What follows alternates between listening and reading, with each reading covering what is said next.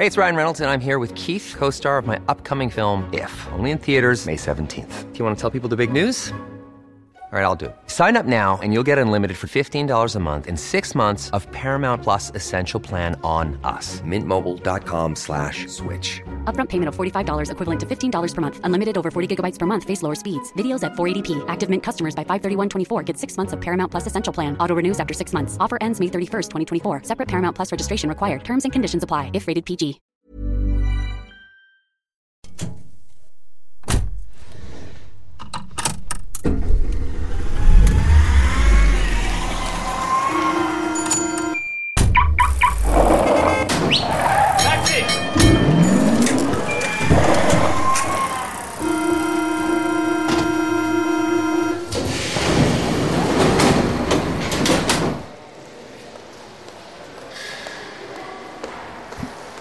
Maintenant C'est maintenant. Ah, super J'adore ce générique parce que je ne sais pas du tout quand est-ce qu'il se termine. Bonjour, bienvenue sur Commute, le Commute du mois d'avril-mai, du mois de mai 2023.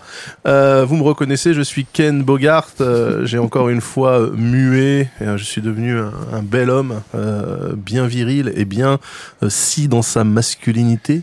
Et ça me fait très plaisir de vous retrouver pour cette émission. Je suis comme d'habitude accompagné de deux formidables chroniqueuses. Euh, on va commencer par toi, Chloé. Comment vas-tu, Chloé? Ça va, et toi, Ken? Ah ben Moi, ça va super bien. Tu Euh, arrives à, à- Le décalage horaire avec le Japon euh, se passe bien? Oui, oui, oui. Bah, c'est un peu compliqué, euh, surtout pour une personne de petite taille comme moi, euh, avec une constitution un peu fragile. Mais euh, j'essaie de travailler dessus et de devenir beau comme, euh, comme Daz, par exemple. J'ai pris au hasard dans l'équipe une personne Ça ça fait plusieurs fois que tu fais l'intro comme ça. Oui, euh, je sais. je sais. non, évidemment, euh, Ken ne peut pas euh, assister et participer à cette émission puisqu'effectivement, comme tous les weeb français, il est parti au Japon euh, pour voir euh, les pétales de cerisier. Non, il ça. acheté, il est allé acheter sa 53e euh, figurine de, de Mario. Bien sûr, bien sûr. Ken étant un, Et- un weeb. euh, Et tu remarqueras qu'il cuisine japonais tout le temps et il va, il continue à manger la même chose quand il est en Ouais, vacances. non, mais enfin bon, c'est. Bah, aucune ça aurait été bizarre qu'il mange un bœuf bourguignon au Japon, cela Ça dit. aurait été génial. Ouais. T'arrives au, Japon, premier truc, tu prends Mm. une omelette. Genre Il y, a des, il y a des omelettes. Non, mais françaises, des- genre Ah vraiment. oui, d'accord, pardon.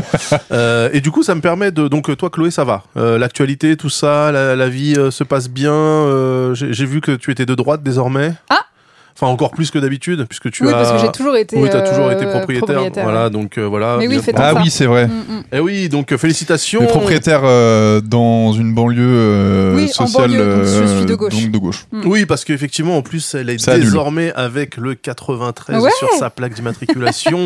Euh, ce qui tombe bien, puisqu'on va dire euh, qu'il ne faut plus utiliser de voiture.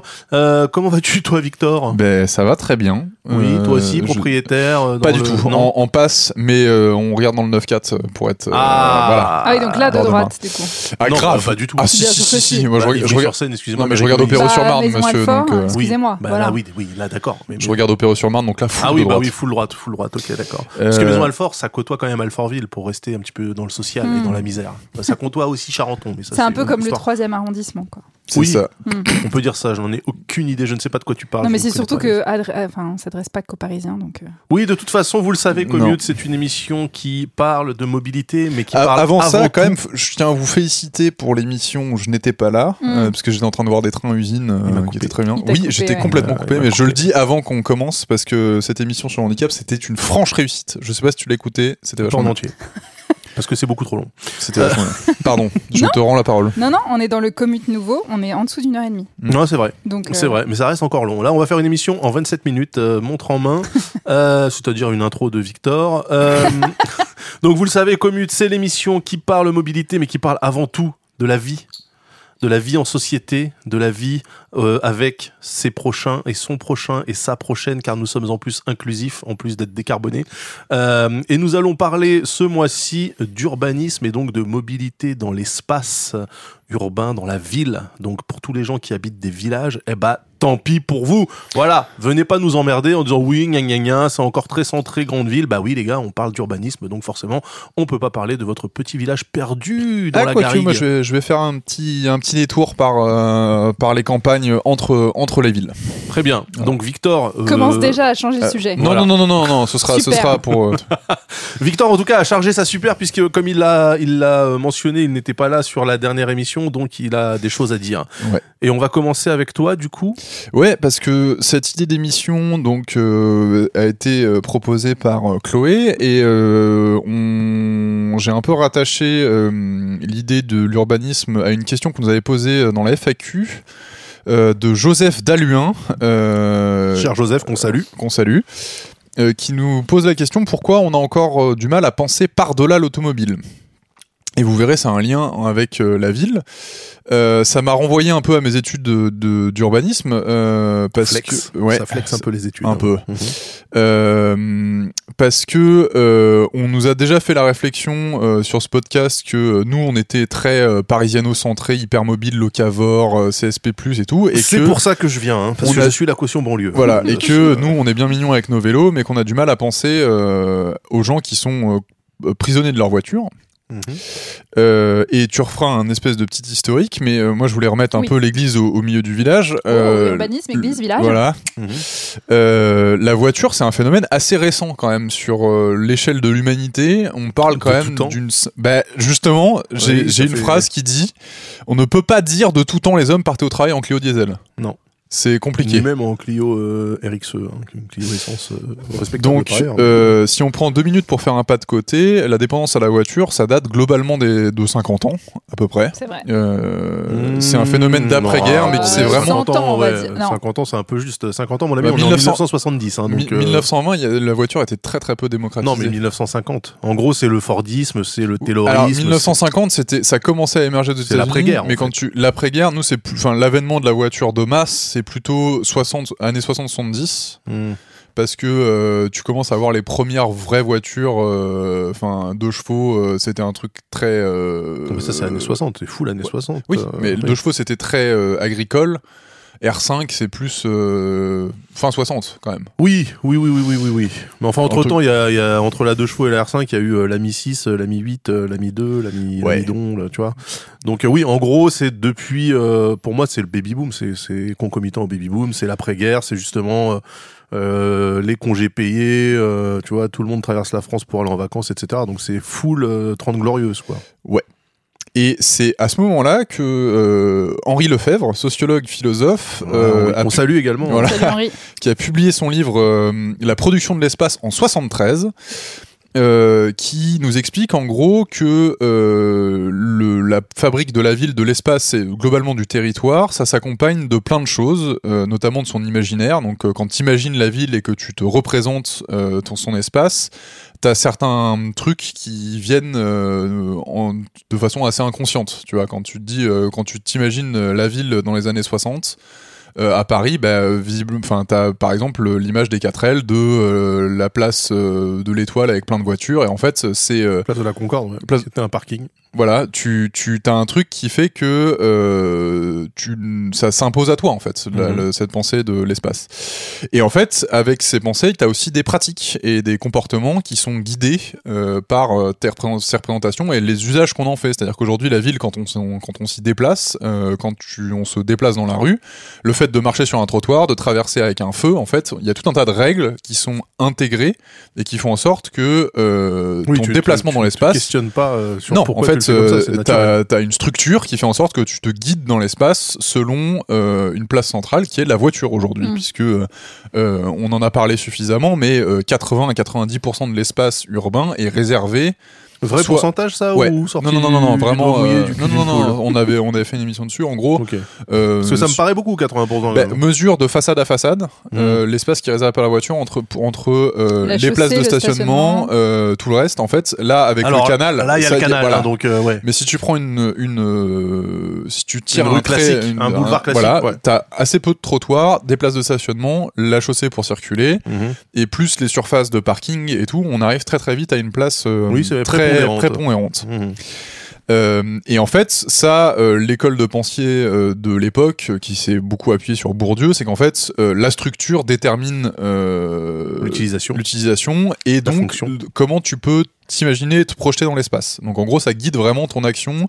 Et c'est pour ça qu'aujourd'hui, on a beaucoup de mal à réfléchir euh, sans la voiture au cœur de nos villes et que ça demande un, un effort pour nous déjà euh, de changer nos comportements, mais aussi euh, si on est hors de la ville, par exemple, euh, là on, on se retrouve. à- Enfin, toi tu disais en, Oui. en introduction, si t'es dans le Lot, euh, penser ta vie sans, Sans voiture, aujourd'hui c'est quasiment impossible. Je vais même te dire, euh, j'étais dans le Lot dans une charmante bourgade qui s'appelle Lozès. Euh, le village d'à côté, Saint-Cernin, est à 5 km. En voiture, tu y es en 8 minutes. À pied, ça te prend euh, 40 minutes. Voilà. Voilà. Donc euh, rien que ça, déjà, ça te... Donc, il n'y a pas de piste cyclable ni de trottoir, j'imagine. absolument pas de piste cyclable et tu risques de te faire faucher par une voiture si tu marches le long de la route, en Mm. fait, puisqu'il n'y a pas de dégagement. euh, voilà. Mais du coup, l'expérience que tu as de l'espace est absolument déterminée par le fait d'avoir une voiture ou pas. Oui. Et du coup, tu ne peux pas penser outre parce que tu te dis, bah, en fait, soit euh, je reste chez moi et Exactement. mon expérience de la vie est quand même assez limitée, Ouais. soit je peux me libérer vis-à-vis de ça. Mais c'est pour ça que là, c'est intéressant d'a- d'a- d'aborder la question de l'urbanisme, puisque techniquement, sur une zone euh, très peu étendue, est-ce que tu as vraiment besoin de ta voiture Bah, c'est là où tu as tout autour de toi, euh, normalement, à, Bah, portée de, à portée de pied Ça demande de, enfin, euh, parce que du coup, ce- le développement de la voiture, c'était aussi pour permettre d'accéder au rêve américain français, c'est-à-dire être propriétaire de son pavillon euh, en périphérie des villes, puisque c'est comme ça aussi que Mm. euh, on sait que les gens s'installent en périphérie parce que les loyers sont beaucoup plus modérés, que le, le prix, enfin le l'accès à la propriété est plus aisé en, en banlieue, et que du coup, euh, en fait, on a réussi à à changer la façon de vivre, c'est-à-dire qu'effectivement les commerces de quartier ont disparu au profit des hypermarchés. Ouais, c'est ça. Et voilà, et en fait c'est un truc qui se qui s'auto-alimente. Le souci de mon point de vue à moi, hein, parce que j'ai fait euh, sociologie euh, pendant au moins trois secondes Sur Euh, Twitter. sur Twitter bien sûr, principalement. Mais un jour ça sera reconnu ça comme diplôme d'État.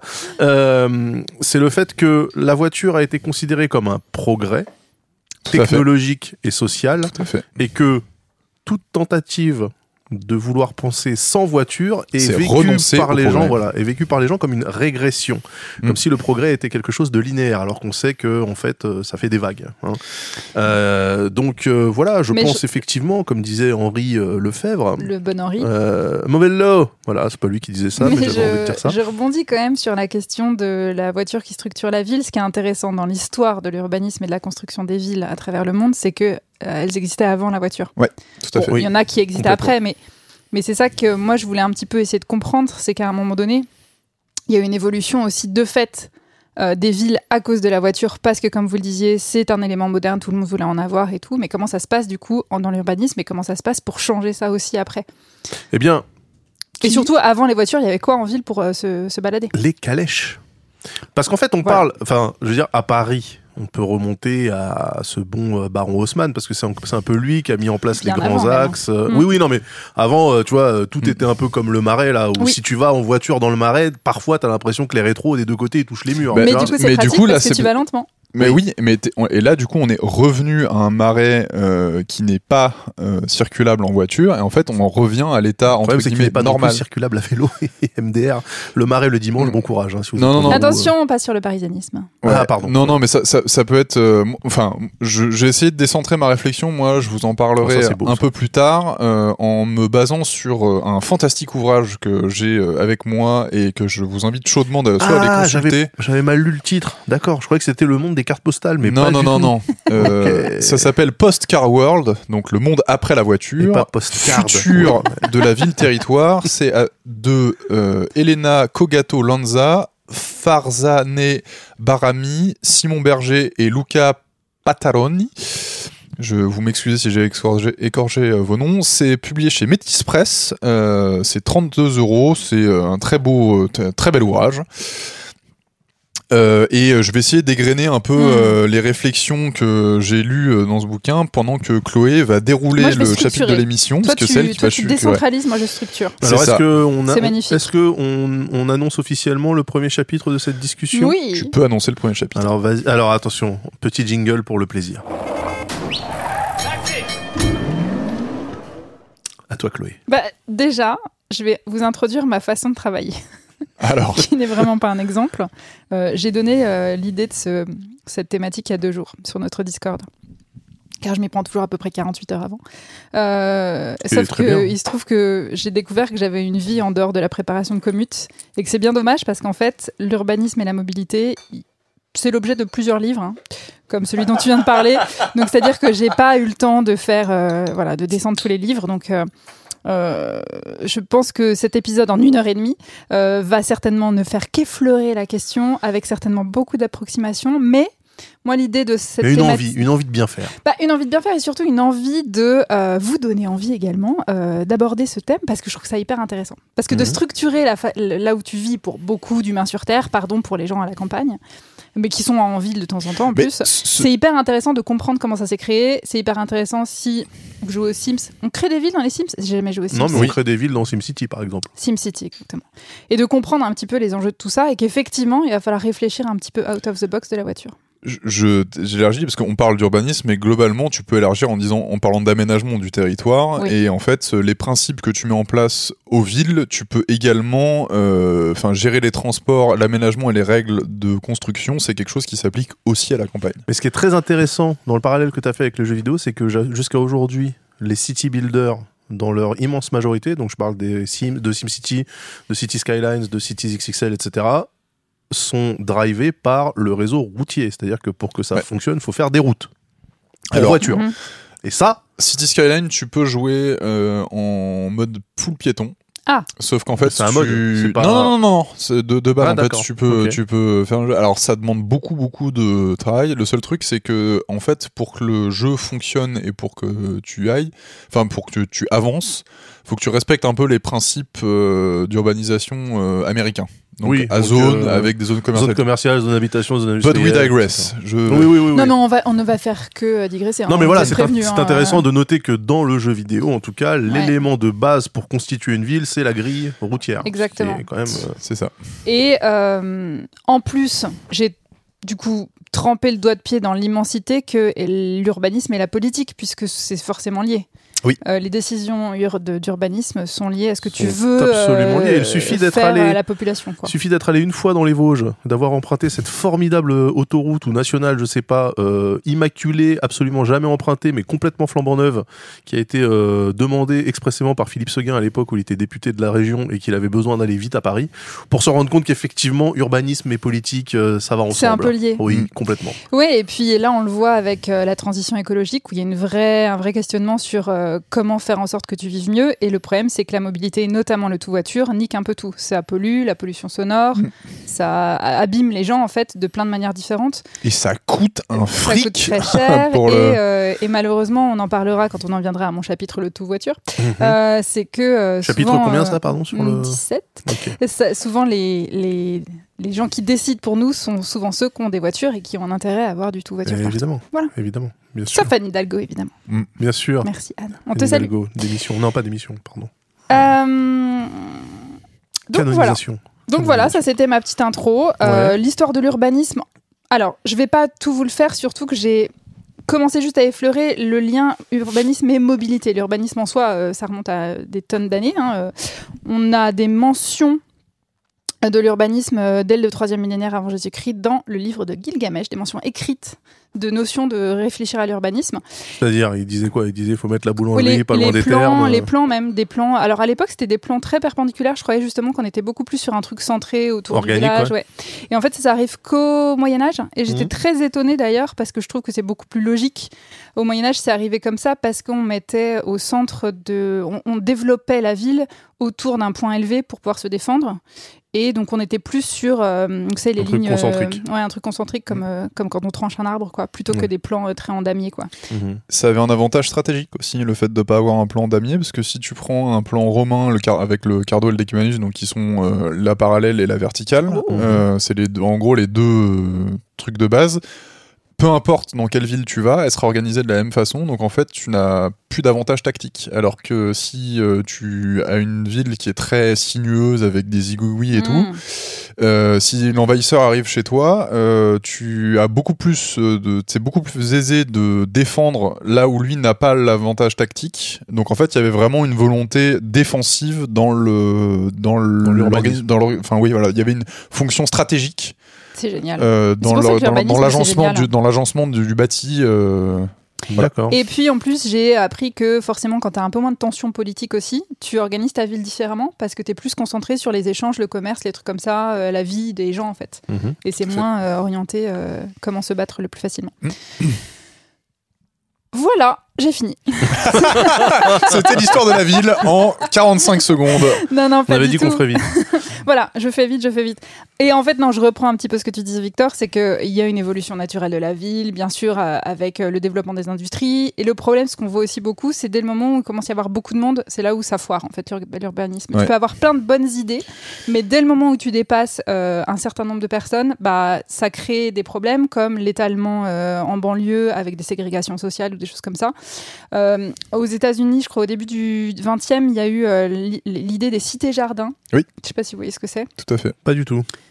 Alors, tu expliqueras peut-être mieux que moi. Non, mais vas-y, je, euh, je te laisse développer et je corrigerai si jamais. euh, Alors, attendez, j'ai même des quotes. Vas-y. Donc, c'était un développement de l'unité de quartier au début des années 1900, c'est ça. Donc, c'est justement au début où les voitures ont été introduites, les gens se sont dit Ah, ça serait bien quand même qu'il n'y ait pas trop de voitures exactement là où on vit. Donc, l'idée, c'était Il y avait de. quand même cette euh, Il y avait volonté. déjà cette volonté. ouais. D'accord. Et en fait, l'idée, c'était d'avoir des pôles, un pôle habitation, un pôle commerce, avec au centre des pôles habitation qu'il n'y ait pas de rue SimCity. Non mais, tu, non mais tu voyais le- la structure de comment tu t'orientes l'espace parce que tu à partir du moment où tu crées des pôles d'habitation en fait tu sépares les usages Tout à fait. et en fait la séparation des usages c'est ça. c'est ça Oui. la séparation des usages en fait ça détermine le fait que tu ne peux pas euh, tu- nécessairement tu ne vas pas travailler à l'endroit où tu vis Oui. La preuve avec l'âme, puisque Euh, euh, voilà. on est chez lui et là il travaille et il est pas là. Voilà. Mais en tout cas, ça mettait au centre le jardin, euh, avec les, vo- les, Mm. les, les, les maisons qui faisaient une petite barrière, ce qui Mhm. fait que les enfants pouvaient jouer tranquillement et tout. Tu avais quand même des petits commerces Ouais. euh, au centre. Ça c'est américain ça?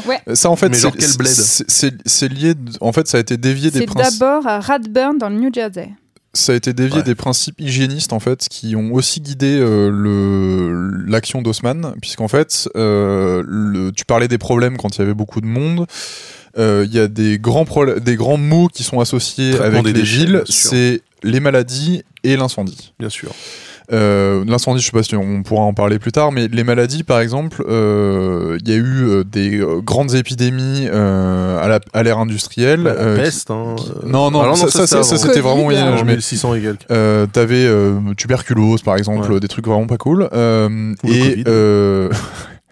Bien sûr. et en fait, il y a eu une réflexion qui avait été, qui a été menée par les dirigeants et par les patrons, parce qu'en fait, ils ont perdu beaucoup d'employés, euh, pour faire en sorte d'avoir des principes euh, qui étaient euh, de faire en sorte d'avoir euh, des forces vives qui sont euh, euh, en, bonne santé, Mhm. et aussi avoir une certain, un certain bonheur urbain parce que euh, la ville c'est le lieu de la contestation sociale parce que euh, là où avant tu avais une hiérarchisation verticale de la société avec les châtelains et le, pape, le peuple qui était pas au même endroit en fait donc tu ne voyais pas les richesses à partir du moment où tu arrives en ville et où les gens travaillent et vivent à des endroits à, à distance à pied, hein, enfin Mhm. quand tu, tu parles de Londres Mhm. dans le, au 19e siècle, T'as l'extrême pauvreté euh, des, euh, des ouvriers d'usine qui côtoient euh, la- l'abondance face des patrons. Ouais. Et euh, là, euh, bah, quand tu vois l'opulence alors que toi tu vis dans la misère et dans le caniveau et que tu crèves de ta Ça maladie, ça, il y a quelques trucs, euh, voilà. Et les cités jardins, ça a été une des façons d'y répondre parce qu'en fait, euh, tu crées un, une unité de bonheur aussi. Hmm. Il y a plein d'exemples de cités-jardins en banlieue parisienne. Il y en a qui ont mieux marché que d'autres. Et ben notamment au Lila. Euh, la, campagne à Paris, c'est un exemple de cité-jardin, si vous connaissez le 20e arrondissement, c'est très sympa. Euh, Il y en a plein. Et après, en fait, ce qui a un peu dégénéré en France, c'est qu'ils se sont dit, OK, c'est bien les cités-jardins, mais il n'y a pas assez de place pour tout le monde, donc on va faire des HL, enfin des immeubles en hauteur. Et c'est là où ça a un peu vrillé parce qu'il n'y avait plus trop Oui. l'intérêt des petits pavillons, de la nature et tout. Ce que je voulais dire sur les cités-jardins, c'est que le mec qui a créé ça, au départ, il s'était dit, ça marche jusqu'à 30 000 personnes. Après, tu crées d'autres cités-jardins et tu les relis entre elles par des voitures. Et effectivement, il y a eu une évolution sur ces cités-jardins quand ils se sont rendus compte qu'en fait, avec l'arrivée des voitures, euh, il y avait vachement plus de gens qui mouraient. C'est un peu chiant. Mm. Donc il fallait un peu protéger les gens de ça. Donc il fallait un petit peu euh, séparer euh, les voies de, des piétons. Donc voilà. Donc ça s'est fait quand même de manière un peu empirique. Le truc, Oui. c'est qu'il n'y avait pas de vrai plan autre que de dire euh, on organise les- la façon de vivre des gens d'une de- d'une certaine façon. Par contre, à partir du moment où le déplacement a commencé à prendre une place prépondérante, notamment pour aller bosser, c'est là qu'on s'est rendu compte que du coup, il y avait des conséquences potentielles sur la vie des gens Tout à fait. et que du coup, on a pris les, orientations Bah, qu'il fallait pour les protéger. On, a les exemples euh, plus récents avec les startups, c'est qu'on a légiféré ex post, donc une Mhm. fois que c'est qu'on a qu'on a été mis sur le fait, et pour le l'urbanisme et pour les le, les réglementations euh, sur les voitures, euh, ça a été ça a été fait parce qu'on a constaté au début ils ont laissé faire, puis Bah oui. euh, on s'est rendu compte que moi, les gens roulaient n'importe comment, qu'il y Ouais. avait des morts, et du coup il y a eu Mhm. un besoin législatif de contrôler quoi. Euh, et avant la voiture, du coup, il y avait quoi dans les villes? Il y avait des des, des- calèches, des des gens à diligences. pied, hein, beaucoup, Beaucoup, aussi. ouais. hein, euh. Et j'ai des petites anecdotes, des petits quiz. Mhm. Vas-y. Non, pas vraiment. J'ai une anecdote sur le déplacement à cheval. J'ai lu plein de trucs sur le déplacement à cheval. À cheval Euh, dessus ou à cheval Les tiré deux, par? mais beaucoup tirés par. Ouais. Et en fait, euh, ils préconisent euh, une pause toutes les deux heures pour le cheval. Comme Ah. sur l'autoroute actuellement Toutes les pour nous. deux heures, là. Je trouve ça assez drôle. tu Bah ouais. l'amènes à On est l'autogrill. devenu- On est devenus Ouais. les chevaux de. Bah oui, bien sûr. Bah oui, mais euh, le cheval, je rappelle, C'est génial. l'unité de puissance euh, des Bah oui, véhicules. hein, donc, exactement. J'en avais parlé euh, dans. Et l'autre truc, c'est, euh, vous savez pourquoi les trottoirs ont été inventés? Parce que je me dis, s'il n'y a pas de voiture et pas, pour, pas besoin de créer des trottoirs, tu fais une chaussée géante Bah si, parce qu'en fait, il n'y a pas de voiture, mais il y avait quand même des carrioles, quoi. Donc, oui, mais euh, genre même avant le développement de la roue.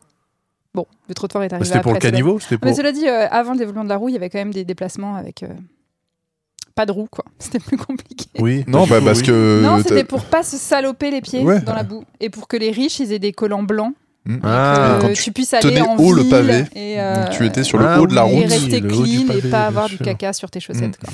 bien sûr. Oui, parce qu'il faut rappeler que les routes euh, n'avaient pas besoin de goudron. Non, Non, c'est beaucoup de pavés. C'était des pavés et c'était beaucoup de gadou, n'est-ce pas? Tout à fait. Bien sûr. Donc ça, alors moi je suis désolé, mais quand même, et là je suis obligé d'être euh, la caution de droite de cette émission, la voiture, ça nous a quand même rendus tous plus propres. Non? On est moins crottés en traversant une route goudronnée. Oui, et puis surtout, même dans la question euh, du Covid dernièrement qui nous a touchés, euh, c'est que la voiture reste un, un- un transport où tu es safe, Oui. où tu partages pas ça avec 1000 personnes, où tu es à l'abri de la pluie. T'es- non, Je sais pas si, je sais pas toi, si l'incident, oui. Safe d'un point de vue infection, oui, oui, si, ouais, bien sûr. Et puis, parce que tu vois, si tu dois voyager de nuit, euh, bah, tu es dans ta voiture tranquille. Ouais. Si tu dois euh, voyager sous la pluie, tu es dans ta voiture tranquille. Alors. Donc, ça reste un truc où c'est dur de se défaire de la voiture, effectivement. Bien Eh sûr. ben, je j'ai extrait euh, une citation du bouquin. Ah. euh, Henri Lefebvre Non, non, non, de, Ah. De de Postcard. Postcard World, Ah, de euh, Postcard. qui, qui Postcard. parlait justement que des avantages de la voiture, euh, parce que on a parlé tout à l'heure de, de déplacement et tout. On peut penser que la voiture, on l'utilise pour sa vitesse, euh, bah, Ouais. c'est-à-dire que tu peux couvrir plus d'espace euh, en moins de temps. Ce qui reste vrai quand même. hein. Ouais, sauf que ça, on verra que ça a plutôt décliné depuis les années 70, que plus t'as de voitures, euh, Moins tu roules vite. moins tu roules vite. Et en fait, euh, il- là, les autrices nous expliquent qu'on utilise d'abord la voiture pour ses atouts plutôt que pour sa vitesse. Donc ça veut dire le fait que justement d'être isolé, d'avoir Mm. une cage autour de soi euh, pour avoir euh, sa musique, euh, ses trucs, ses contacts, et de faire en sorte que euh, t'as quand même un, un microclimat réglé au degré près, t'as les trucs. Enfin, les aménités d'une voiture aujourd'hui, c'est plus une bulle de confort et un salon roulant que euh, un, Un moyen un TGV. express, euh, ouais. voilà. Par contre, il y a aussi le fait que tu puisses partir quand tu veux Ouais, et, bah, flexible. Et arriver à l'endroit précis où tu dois Tout rester. à fait. Donc il n'y a pas de rupture de charge, etc. Bon voilà, je ne vais pas rentrer oui, dans la partie si logistique. on mais... avait été. Si, si, bah si. Toi, euh, apporte-nous ta vision Ah bah, logistique. voilà, euh. rupture de Mais si on avait été en, en podcast en 1950, je pense qu'on n'aurait pas vu. J'en serai à la radio. Aurait- L'ORTF Ou alors on aurait été visionnaire. Et, euh, et je pense qu'on aurait été très enthousiastes tous sur la voiture. Ah oui, et je comprends tout à fait Mais, ça, a été- ça- dit, mais en euh, fait, ça, fait partie du diagnostic euh, dans le bouquin aussi, c'est que la voiture, ça a été un, un formidable vecteur d'émancipation, y compris pour les femmes, puisque ça a été Oui. un moyen de se déplacer de façon libre, et que aujourd'hui, le Et fait d'avoir un permis, de- plus. Ouais. et le fait d'aujourd'hui d'avoir un permis de conduire dans certains pays, c'est un enjeu euh, politique. Ouais. Euh, Pourquoi dans certains pays, mec euh, Moi, j'ai dès que j'ai eu 18 ans, j'ai passé mon permis. Non, mais hein, dans le sens où toi, t'as eu l'autorisation de, passer ton permis, alors que les saoudiennes, c'est un truc qui est plutôt récent. Ah oui, d'accord. Alors, La, la grille urbaine en Arabie Saoudite, euh, il faudra qu'on en parle. mais c'est Ouais, alors là, j'ai pas extrapolé Non, non, sur le monde Non, mais entier. c'est hein. l'Amérique, mais en moins bien. Mm. On- Déjà que l'Amérique, c'est pas ouf. enfin, tu- On y reviendra. Ce qui fait que ça m'amène à mon chapitre 32, D'accord. le tout voiture. Le tout voiture, vous avez déjà entendu cette expression? Bien Tout sûr. à fait. Sachez que c'est une expression très française. Il n'y a comme pas tout vraiment de traduction. euh, Enfin, il n'y a pas de truc. Nous, c'est vraiment le tout voiture. Quoi. Euh, all les Suisses hein. disent l'automobilité. Oh, c'est Voilà. joli. Mhm. Euh, les trois points du tout voiture, je vous les résume. D'abord, réaliser tous les déplacements en voiture. Logique, mais C'est quand même, c'est quand même pas mal. c'est la base. Cette Mhm. porte ouverte est complètement défoncée. Du coup, c'est adapter notamment la ville à ça. Donc on élargit la chaussée, on met des stationnements partout. On fait en sorte que la ville soit adaptée à la voiture. Mm. En urbanisme, on va voir qu'on pète plein de trucs pour avoir des grandes routes. Mhm. On voit notamment à Los Angeles, euh, Oui. euh, on va déformer la ville et, euh, et les multivoies parce qu'il y a la voiture. Mm. Et le troisième point, c'est que on va développer aussi tous les aspects autour de la voiture, à savoir euh, comment, euh, même maintenant, comment avoir les meilleures applications pour, euh, se connaître les trajets en telle, telle chose, comment se stationner au mieux, comment voilà. On va développer beaucoup de faire de R&D autour de la voiture. Dans tous les cas, le tout voiture, il y a des limites, comme, comme sur l'urbanisme avec les, les gens qui étaient un petit peu utopistes sur dire on va faire ça, il y a toujours des Mhm. limites, euh, notamment là, parce que plus il y a de voitures, plus c'est la merde. Comme vous disiez, effectivement, d'abord c'est pour la vitesse, sauf que plus tu as de voitures, bah, moins tu vas vite. Ouais. Euh, Pourtant, il y a, enfin, il y a plein de villes qui ont mis du temps à comprendre ça. Genre, euh, je crois que c'est au Texas, le, l'autoroute a deux fois 13 voies ou un truc comme ça, Oui. où en fait, Ouais. ils, ils continuent à rajouter des Oui. voies. euh, Oui. Ça ne marche pas. Ça ne fonctionne pas, mais ok. Là, il y a une étude que j'ai lue sur euh, si la population de New York, des New-Yorkais qui se déplacent en transport en commun euh, pour aller au travail, devaient prendre chacun une voiture individuelle, Mhm. il faudrait à peu près, euh, à partir de la 50e rue, euh, du, à partir du, du- du dessous de la 50e Oui, à rue, Manhattan, faire, à Manhattan, Ouais. faire uniquement des parkings en étage pour contenir toutes les voitures. Mm. Du coup, c'est un peu comme si à Paris, pardon, je parle en parisienne, on enlevait la rive gauche pour mettre les voitures. Après tout, est-ce qu'on a vraiment besoin de la rive gauche? Non. Je suis allé la semaine dernière, c'était pratique. si elle n'était pas là, j'aurais été emmerdé, mais ok. Non, Donc- non, mais bah, t'as une consommation d'espace euh, euh, qui est énorme. hein. Bah, le tout voiture, c'est. Voilà. Si, les est- pauvres veulent s'y mettre, faut y aller. Ce qui est marrant, c'est euh, moi, il y a deux trucs qui me qui me surprennent en fait, c'est que premièrement, il a fallu arriver au tout voiture, c'est-à-dire Ouais. que Paris, c'était pas une ville de voitures à la base, il y a Non. 200 ans, tu vois. Donc ça veut dire qu'à un moment donné, il y a donc une impulsion politique qui a été prise, Hmm. une volonté de le faire. Ça veut dire qu'ils ont dû péter toute la ville pendant Oui. un temps incroyable. Oui. Alors, Donc il devait y avoir on- des sacs à Est-ce qu'on Paris, peut, mais dans l'autre est-ce qu'on peut glisser un jingle news euh, Ah bah oui.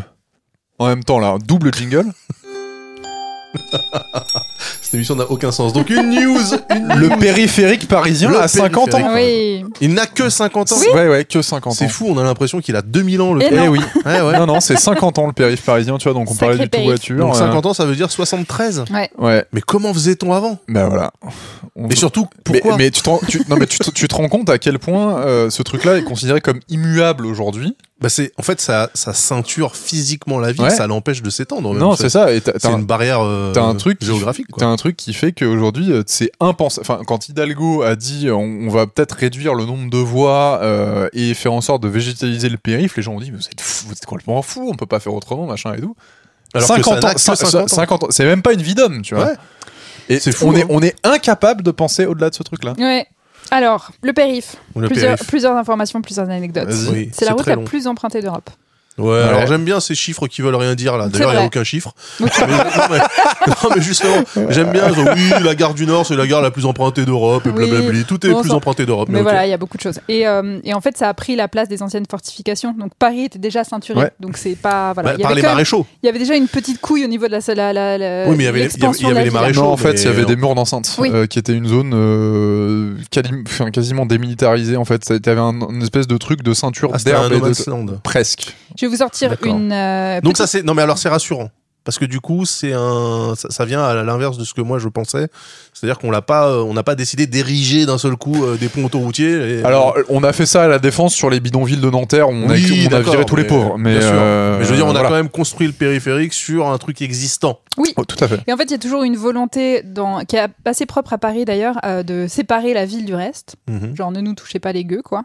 Et euh, j'ai une citation de 1937 des services techniques de la ville qui écrivait que, quote, Paris doit être défini de manière élégante et précise afin que les étrangers abordant l'île de France ne la confondent pas avec sa petite couronne. Sympa. Non, non, mais ça, Ça dommage. ça- ça- non, par contre, le, le, le, la séparation entre euh, le bourg et la banlieue, qui était euh, littéralement le, le, enfin, je, je vous l'explique. euh, le, le- la banlieue, c'est le lieu où s'applique le ban, donc c'est le lieu où le pouvoir du, enfin, de, de, de l'autorité s'applique encore. Donc, c'est-à-dire qu'en gros, On en apprend Même- plein. même, Ouais. même si t'es euh, en dehors des murs, t'es encore sous l'autorité du seigneur. euh, et euh, c'était typiquement après les murs d'enceinte et là où il y avait les portes, parce que les grandes portes de Paris, c'était là aussi où tu percevais euh, l'impôt. Puisque en gros, si tu voulais rentrer pour commercer dans la ville, tu passais par la porte truc. et tu devais t'affranchir de l'impôt pour justement avoir les aménités euh, des, de la ville en fait, puisque tu arrives sur un lieu qui est dense, donc en fait tu profites de l'espace et tu payes aujourd'hui. Je vous le cache pas, quand tu rentres dans Paris, bah tu payes pas. Euh, donc euh, on Bah a... si, mais d'une autre façon. Non, mais dans le sens où t'as pas de péage Oui. euh, pour rentrer dans le. C'est pas Mhm. Londres. On a retiré ce truc-là aussi pour le tout voiture, puisque enfin, ça. fait pas, ça fait partie de de, de la condition nécessaire du tout voiture, c'est que ça doit être gratuit. Euh, ou du moins Oui. porté par la communauté, parce que Oui. le périphérique parisien n'est pas payant. Oui. Le stationnement est payant que depuis récemment. Enfin, Récemment, Non mais plus ou moins. stationnement payant dans les rues de Paris, bah, ça fait, ça fait, ça fait que Non, ça. le, sta- le stationnement euh, payant euh, hors euh, rue euh, truc, ça a été sous Hidalgo et ça a fait un foin pas possible Attends, dans le certains quartiers. stationnement payant des véhicules? Ouais. Mais enfin, mais tu es cinglé. Ah, il y avait certaines rues, je- mais tu t'en souviens Ah, pas, mais il y avait d'accord. certaines rues qui étaient pas les rues les plus empruntées. Tu avais des, des trucs de quartier, le bois de Vincennes, tu pouvais t'y garer gratuitement. euh, Ah oui, stationnement résidentiel, d'accord. Tu vois ok. Et donc ces grands axes routiers, Oui. c'est très nouveau puisque le développement, c'est le développement de la ville, l'ère euh, industrielle, effectivement le tout voiture qui fait que chacun peut avoir son petit, euh, sa petite maison en dehors de Paris. Donc il faut, ça génère de plus en plus d'axes routiers. Hmm. Euh, on a échappé à plein de trucs à Paris, notamment à l'axe nord-sud. Donc là, si ça avait eu lieu, Ils on serait en train de, de... de parler au-dessus de l'autoroute. Ouais. Ça serait sympa, mais Ah oui, sur le, sur- ils voulaient recouvrir le, le canal Saint-Martin. Exactement, canal Saint-Martin. exactement. Ouais. Euh, y a- ça existe dans plein de villes. Hein. Il- Lyon, il y a l'autoroute qui passe littéralement au milieu. Ouais. Euh. Angers, Reims, Strasbourg, enfin, il y en a plein.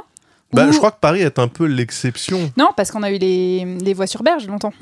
C'est vrai. Donc en fait, c'est de plus en plus les, les habitants qui râlent un peu et les politiques urbaines, mais euh, sinon, ça serait ça le plus logique. En fait, que- c'est d'avoir des immenses axes au centre pour pouvoir relier euh, la ville du nord au sud et de l'est en ouest de partout autour de la ville. Bah, c'est vrai que euh, quand on se balade sur les voies sur berge, maintenant c'est impensable de se dire qu'à une époque euh, pas si lointaine, c'était blindé de bagnoles. euh, Mais tu vois, c'est c'est fou les trucs qu'on considère comme immuables. Ouais. tu vois. ouais, ouais, Et là, je vais faire la meilleure parabole de l'histoire. La gastronomie italienne, par Ouais. exemple. Il y a des trucs, toi, je sais que ça va te parler, le carbonara gate. euh, Bien sûr, de Slate, qu'on voilà. salue au passage. Euh, le, la carbonara, le, qui est le truc qu'on considère comme euh, la tradition culinaire italienne, que ça se fait avec euh, des œufs, un mélange de deux fromages romains et euh, De crème fraîche, hein. Et non, et justement, c'était les puristes mettent pas de crème fraîche, machin. Sauf qu'en fait, apparemment, euh, ce truc-là, ça a à peine 30 ans Oui, la gastronomie que en fait euh, que ouais qu'en gros euh, il y a quelqu'un qui a décrété que c'était la tradition et que globalement euh, on est à peu près sûr que ça vient des américains quand ils étaient dans les années euh, J'ai vu passer, euh, 45 j'ai vu passer ce là-dessus et qu'en gros apparemment c'était fait avec des de- du bacon de la crème et du fromage comme ça. Donc il y a une sorte d'espèce d'invention de la tradition machin et les trucs La technique, excusez-moi, hein, cette pratique-là, c'est-à-dire d'essayer de tirer des, des traditions ancestrales d'un truc qu'on a inventé la semaine dernière, c'est précisément ce que fait le Rassemblement national sur à peu près toute l'histoire de France. Mais non, mais, mais, mais On sur, euh, y, y compris sur euh, le truc du territoire, hein. tu, tu, tu- l'aménagement du territoire, l'urbanisme, tu dis, ah, ben c'est pas impossible, c'est la tradition qui est comme ça, machin. Mhm. La tradition, c'est il y a 50 ans. Et ben justement, je vais rebondir. Vas-y, let's go. Parce que le Ça tout fuse. voiture, là on parle des grands axes routiers, ce qui nous paraît évident. Bah oui, euh, pour mettre des voitures, il faut bien qu'elles roulent quelque part, donc il faut faire des routes. Sauf que l'aménagement de toute la ville est construit autour de la voiture. À savoir, par exemple, le temps de traverser des piétons. Le petit bonhomme vert, Mhm. c'est basé sur le minimum légal de 1 mètre par seconde. Sauf que c'est bien trop supérieur par rapport à plein de populations comme les personnes âgées et les personnes handicapées. Donc on n'y pense pas, c'est juste, euh, il y a des voitures, il faut qu'elles attendent pas trop au feu rouge. Mhm. Euh, les traversées en plusieurs temps, c'est fait uniquement pour les voitures. Oui. On veut pas laisser du temps aux piétons. Euh, Il y a eu beaucoup de politiques urbaines sur de la préconisation de transports en commun souterrains pour pas gêner les Les voitures. On pourrait penser que c'était pour pas gêner les riverains. Eh ben non, Mais c'est les voitures. exactement. Et euh, aussi beaucoup de décalage de passage piéton euh, pour pas qu'il soit collé euh, au tournant, des choses comme ça, ce qui fait que le piéton doit faire un, un détour pour Mhm. accéder à un passage piéton pour que la voiture, ce soit plus simple pour Mhm. elle. Euh, Ouais. de circuler. Donc en Ça- fait, tout est fait dans notre façon de marcher et dans la ville notamment. Pour pour accommoder les les voitures. voitures. Ça, ça me rend fou. Tu sais, quand tu arrives sur les grands, des grands boulevards euh, où tu as un angle et en fait, tu as une barrière qui t'empêche de traverser à l'angle et il faut que tu fasses le tour et C'est tu ça. prends C'est 5 exactement ça. putains de minutes. Et en fait, on s'en rend pas compte, mais ça nous a un peu modelé. Ah oui, non, mais Ça complètement. nous a complètement modelé, ouais. Mm. Mais jusqu'au point où tu ne le remets plus en question. Exactement. Et tu te fais engueuler si jamais tu traverses pas euh, pile dans les clous, des machins. Mhm. C'est en fait le, le parce que ça c'est un truc qui était aussi aux États-Unis, le ce qu'on appelle le délit de jaywalking. Donc en gros où tu traverses euh, hors des clous. C'est un truc de l'industrie automobile pour qui a été, enfin qui a lobbyisé euh, à fond. Euh, les politiques pour dire non, non, non mais il y a un moment votre espace c'est votre espace laissez-nous rouler tranquille Alors, on va du coup parler de maintenant. Après le tout voiture, qu'est-ce qui se passe? Est-ce qu'il y a une évolution? Bien sûr, mais pas partout. Mm. Alors, on je, vous- je vous propose de développer après un peu les évolutions de comment euh, tu, tu vis à côté du tout voiture, mais euh, il y a une théorie, il y a beaucoup de gens qui sont contre les piétonisations de, de centre-ville, je ne sais pas si vous avez entendu raison dernièrement. parce que ça fait baisser le commerce Voilà. Et c'est ce qu'on appelle la théorie du coffre. c'est faux C'est parce que tu te dis, si tu as une voiture avec un coffre, tu peux, tu peux acheter plus. Oui. Donc du coup, euh, si tu ne peux pas amener ta voiture au centre-ville, eh bien c'est complètement faux, effectivement. Il y a mille, mille, mille études là-dessus, mille études, pardon. Et en fait, les piétons sont largement des meilleurs consommateurs. Ils consomment moins, mais ils consomment beaucoup plus souvent. C'est ça. Parce que moi, moi ça, c'est un truc aussi que j'en parlerai quand euh, on, on- on viendra sur l'ouvrage ou pas. Peut-être que j'en ferai une autre chronique à un autre moment. Euh, le timing d'utilisation, enfin de, de faire de course, a été conçu et pensé pour le fait d'avoir une voiture. C'est-à-dire qu'en gros, tu vas aller une fois au supermarché par sûr. semaine Mm. pour remplir ton frigo. Et en fait, tu as un mode de consommation euh, qui est calé pour faire en sorte que tu fasses un point de consommation hebdomadaire et que tu passes une journée euh, ou une demi-journée, parce que tu vas dans un centre commercial. Et en gros, peu importe si tu as fait 20-40 minutes de voiture, tu vas rentabiliser ton après-midi parce que tu as un temps de consommation. Et tu te dis, bon, bah, quitte à remplir mon frigo, je vais aller faire d'autres boutiques, machin, à côté. Et tu ne fais pas, tu, fais- tu ne fais pas ça. totalement faux, car les gens qui font des courses vraiment au- à l'hypermarché savent très bien qu'une fois que tu as passé ton caddie dans la caisse de l'hypermarché, tu ne traînes pas dans la galerie parce que tu as des surgelés Bah et oui. des frais que ça. tu dois Bah, ça. mettre à l'abri rapidement. Et du coup, euh, t'as les jeunes urbains, euh, enfin les jeunes slash urbains slash les gens qui n'ont pas de voiture, ils ont des achats qui sont beaucoup plus quotidiens. Oui. Mais du coup, Euh, et là par contre, il y a un vrai point, c'est que je m'en suis rendu compte moi-même, étant dans cette catégorie de gens qui descend à la supérette pour acheter une plaquette de beurre ou un pot de crème fraîche euh, tous les jours, tout le temps, en flux tendu quasiment, euh, ça coûte beaucoup plus cher de le oui, faire comme ça. coûte beaucoup plus cher, sauf Ouais. que Bah, vrai, parce non, que c'est pas organisé. En vrai, non. Euh, Non, parce que tu vois, les gens qui disent je vais faire des grosses courses parce que comme ça j'ai des Ah, fois, tu je vais pouvoir en, acheter en, en- gros. ouais, oui. Mais en produits frais et trucs comme ça, tu gâches beaucoup plus Oui, que mais n'oublions pas que l'immobilier étant ce qu'il est. Ouais. la supérette en bas de chez toi, elle va te tabasser la gueule au niveau Ouais, du mais prix. c'est- Oui, mais c'est- là- tu là où n'as t'as pas des que or- de la supérette, tu as du Franprix, tu as du Monoprix, tu as des. Enfin, bon, je, je sais Ça pas les moins chers, Ça mais. dépend des villes et Monoprix et Franprix. Mais, mais euh, c'est là où tu touches le. Moi, je suis à Diagonale. tu, tu- Ce sont des enculés. Mais je les aime. c'est ce hein. qu'on se dit. Moi, je. Les connais bien et tout, mais ce sont des enculés niveau prix. hein. tu, Les tu- Diagonales. tu touches, Un point qui, est- qui est euh, que aujourd'hui euh, le le commerce de proximité aujourd'hui c'est un truc de premium alors qu'en fait si c'était beaucoup plus démocratisé enfin moi j'ai un j'ai alors Ah ça typique phrase de parisien j'ai un relais de producteur dans ma rue euh, bio ou en transition Frappez-le, frappez-le. non, mais c'est vachement moins cher que le supermarché d'à côté. Oui, Et à ce point-là, à ce point-là, moins cher que, euh, en fait, euh, j'achète les quantités qui- dont j'ai besoin. C'est-à-dire que tu pèses tes trucs, tu fais une, prends pas une barquette, euh, machin. Donc oui, je te rejoins, tu gâches moins. Bah tu oui. prends, tu payes pas d'essence pour y aller. Donc je pense que ça se discute, tu vois. Mais- Franchement, mais, dans en les, ter- les mais- prix, le panier moyen, les gars. non, non, non, mais je, je- dire, non, non, mais- c'est plus cher, c'est sûr. Mais moi, je te dis, je pense qu'il y, a- il y a un choix politique à faire de, re- de remettre des commerces de proximité. Alors là, nous, on est dans des grandes villes, donc c'est évident Bah pour oui. nous. Mais, sur des villes plus moyennes. Non, mais arrêtons tout. Je suis pas d'accord avec toi, Daz. Ah, C'est de la merde. Ah. Mais non, mais je vais vous donner mon expérience per- personnelle. Mais alors, c'est peut-être bobo parisienne de merde, mais c'est juste une meuf qui fait le marché. Et le Ouais. marché, t'en as partout en fait. C'est Et le marché, c'est beaucoup moins cher d'acheter Et des le marché, c'est la France. Le marché, c'est c'est beaucoup la moins cher France, c'est la d'acheter France des de la produits frais au marché qu'au supermarché en vrai. fait. Ouais. Sauf que le marché chez moi, il est le mercredi. Le Et mercredi, les gens travaillent. Bah tu décales. Ouais, bah, Tu voilà. décales. Et voilà, encore une fois. Tu Un délire de freelanceos. T'as qu'un marché? Moi j'ai le samedi. Un délire de freelanceos. tu travailles à l'usine peut-être Mais euh, non, mais monsieur justement, c'est pour vous dire, je suis freelance et je pourrais le faire, mais Oui, je le fais pas. Tu te maries avec une femme qui reste au foyer et qui va faire le marché. Bah oui, évidemment, Voilà. bien sûr. Oui, oui, oui. Le patriarcat. le patriarcat sauvera les consommateurs. Non, non, bien sûr. Oui, alors effectivement, il y, a des- il y a des alternatives, mais ce que je veux dire, c'est que la petite conso, euh, tu sais, au fil de la semaine, tous les jours, tu descends, tu ramènes pour 10 balles par-ci, 20 balles par-là, etc. Bah, au final, tu te dis, je me fais quand même fistax. Oui, mais là, vois. je rebondis euh, pour les commerçants. Euh, Oui. Si tu as un centre-ville piéton et que justement, tu pas rempli ton coffre de surgelé Ouais. et que tu as juste acheté ta plaquette de beurre, et ben Mm. tu passes aussi euh, chez le petit artisan qui fait je sais pas quoi. Tu dis, ah tiens, euh, Oui, j'aime fait- bien cette petite boutique, Mm. je vais aller voir. Et donc, Oui. tu, tu, tu consommes beaucoup plus peut-être et tu consommes sur des commerces. Bah, tu consommes où sur quand tout tu vas local au- en fait. Ouais, Genre tu quand, tu quand tu parce que ça ça va être mon, ma, ma, ma marotte mais euh, quand tu fais vivre ton tissu euh, commerçant local et pas du franchisé c'est des euros qui sont euh, directement dans les poches de de- d'artisans et de commerçants et pas dans la grande distribution parce que bon rincer le groupe Muliez euh, c'est cool mais Oui, pas mais là, encore quoi. une fois, vous êtes un peu manichéen, vous partez du principe que c'est les méchants hypermarchés contre les gentils Ah commerçants de quartier, alors que les commerçants de quartier sont des gros fumiers. Merci. mais non, mais voilà, faut- non, mais Moi j'ai une boutique, hein, j'ai une boutique, je vais vous dire Esprit Mode à Maison Alfort, mais ce sont des enculés, voilà, Non, je me permets monsieur- de le monsieur- dire, je monsieur- me permets de le dire. Monsieur Daz Oui, mais par exemple, ton kebab. Oui, le poulailler. Non, eux Bah, c'est des beaux gosses. Ouais, non, mais alors euh, le kebab euh, production locale, euh, mon cul sur la commode, je veux dire. non mais je- je- Même lui, il essaye pas de nous la faire, celle-là, tu vois, il a compris. Non, mais je te, tu, tu, tu, tu vous déformez, vous saillissez tout.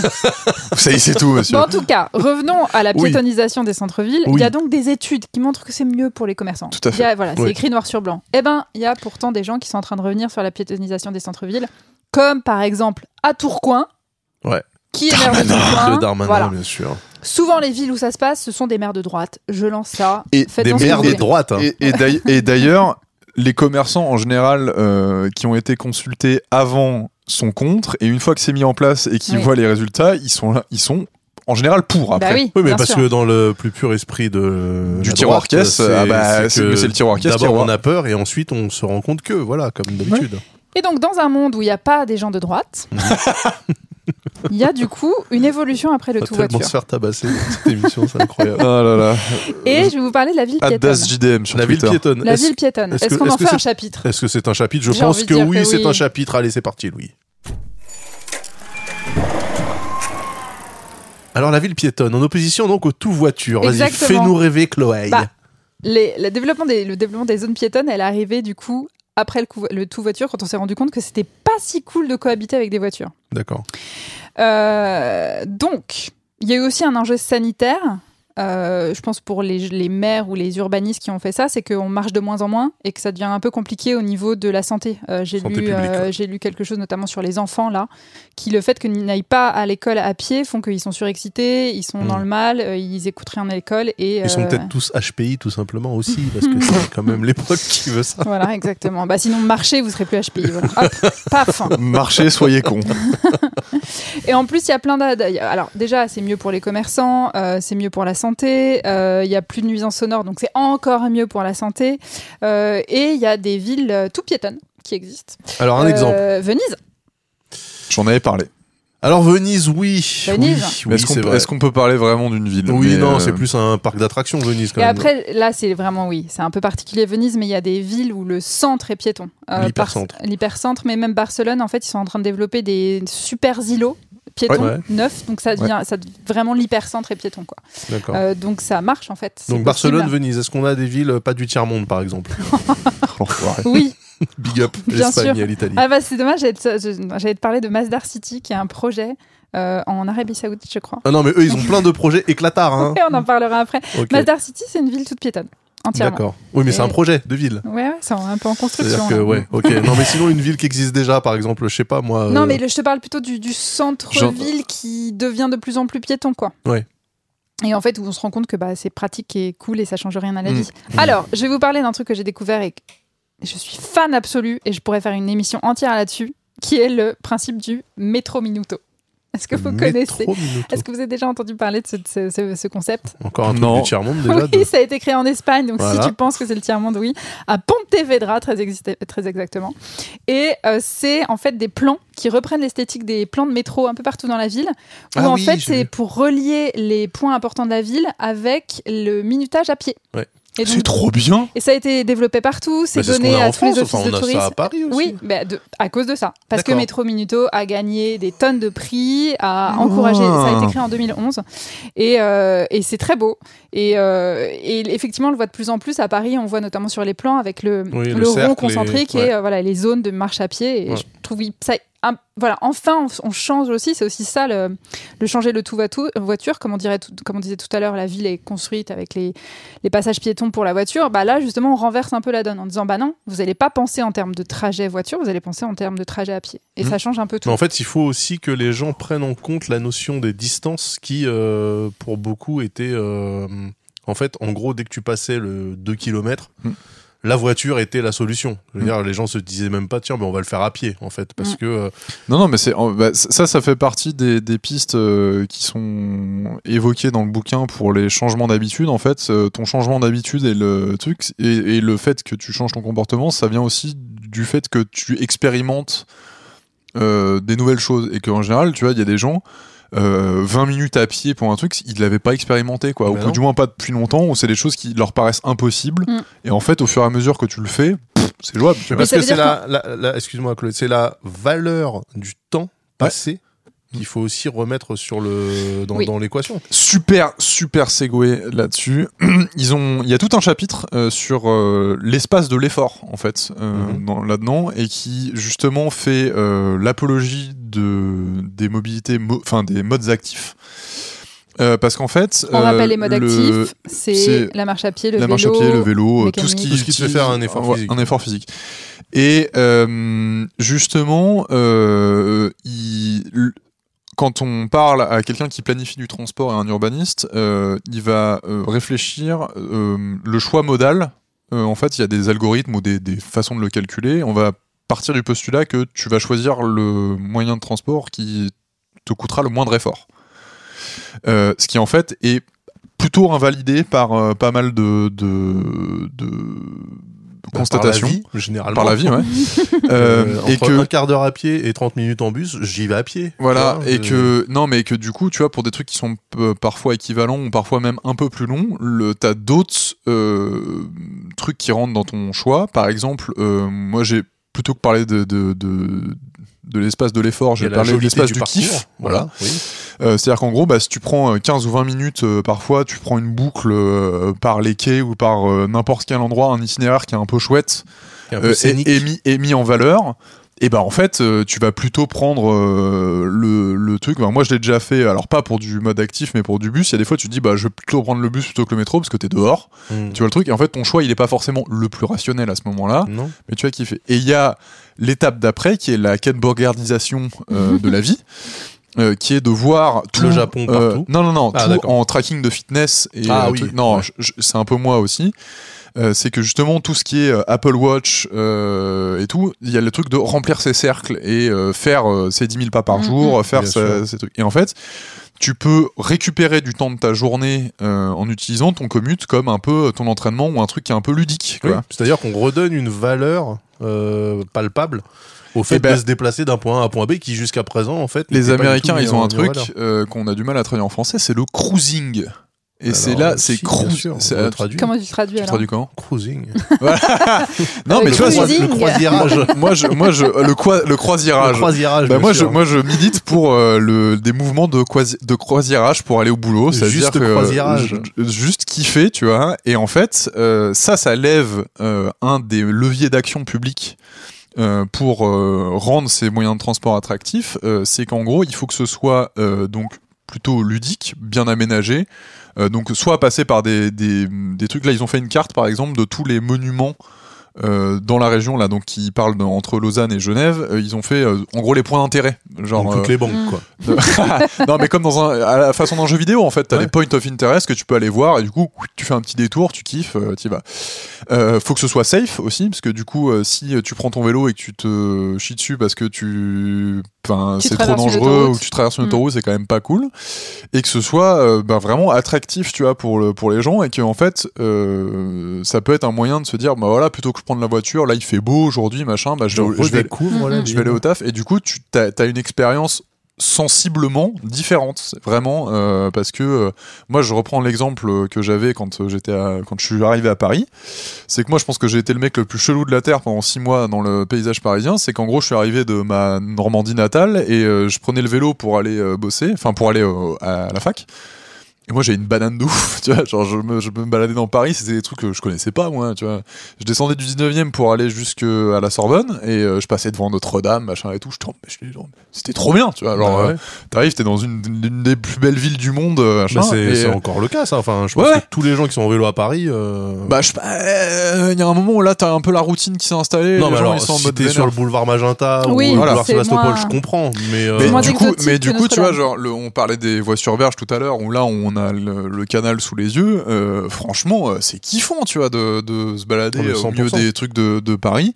Donc, il faut rendre les villes Mm. marchables de façon euh, intéressante et marchable ou ludique. cyclable. et cyclable. Oui. C'est les deux, tu vois. Et Mais pas trottinettable, hein, si on prend l'exemple de Paris et de l'actualité récente, par exemple. bah, on a voté contre, mais moi, je pense qu'on n'a pas voté contre les trottinettes. On a vous voté avez contre voté les quoi Parce que vous, vous êtes intramurosien. On n'a pas voté. Moi, j'ai voté. Ah, j'ai pas voté. J'ai Euh, euh, T'as voté moi, quoi J'ai voté contre. Et voilà, homme de droite. Bah bravo. Bah non, je suis pas homme de droite, parce que moi je voudrais qu'il y ait des trottinettes, mais pas en free floating. Je voudrais qu'il y ait des trottinettes dockées, Comme avec des endroits comme des Vélib, et je veux surtout pas. En fait, moi, ce qui m'a, ce qui m'a gonflé, c'est euh, les campagnes d'influenceurs qui sont nous voir. non, mais euh, ça, attends, ça va, ça a popé deux, deux jours avant le scrutin. Non, mais fran- et euh, c'était un peu de la merde. Si on, si on peut ne pas nourrir les startups Uber et autres euh, pour les déplacements, moi je suis. euh, D'accord, mais Je n'empêche. recentre le débat, sur- on n'est pas sur la trottinette, on s'en tape. Oui, pardon, bah si, Mais parce je que ça fait partie du justement ce que vous êtes en train de, de Oui, dire. vas-y. Ouais. oui. C'est que tout le monde n'est pas un Ken ou un Victor en puissance de se dire euh, non, naturellement je vais le faire parce que je comprends l'intérêt de se déplacer. ouais. Donc, comme tu dis, effectivement, c'est euh, aussi aux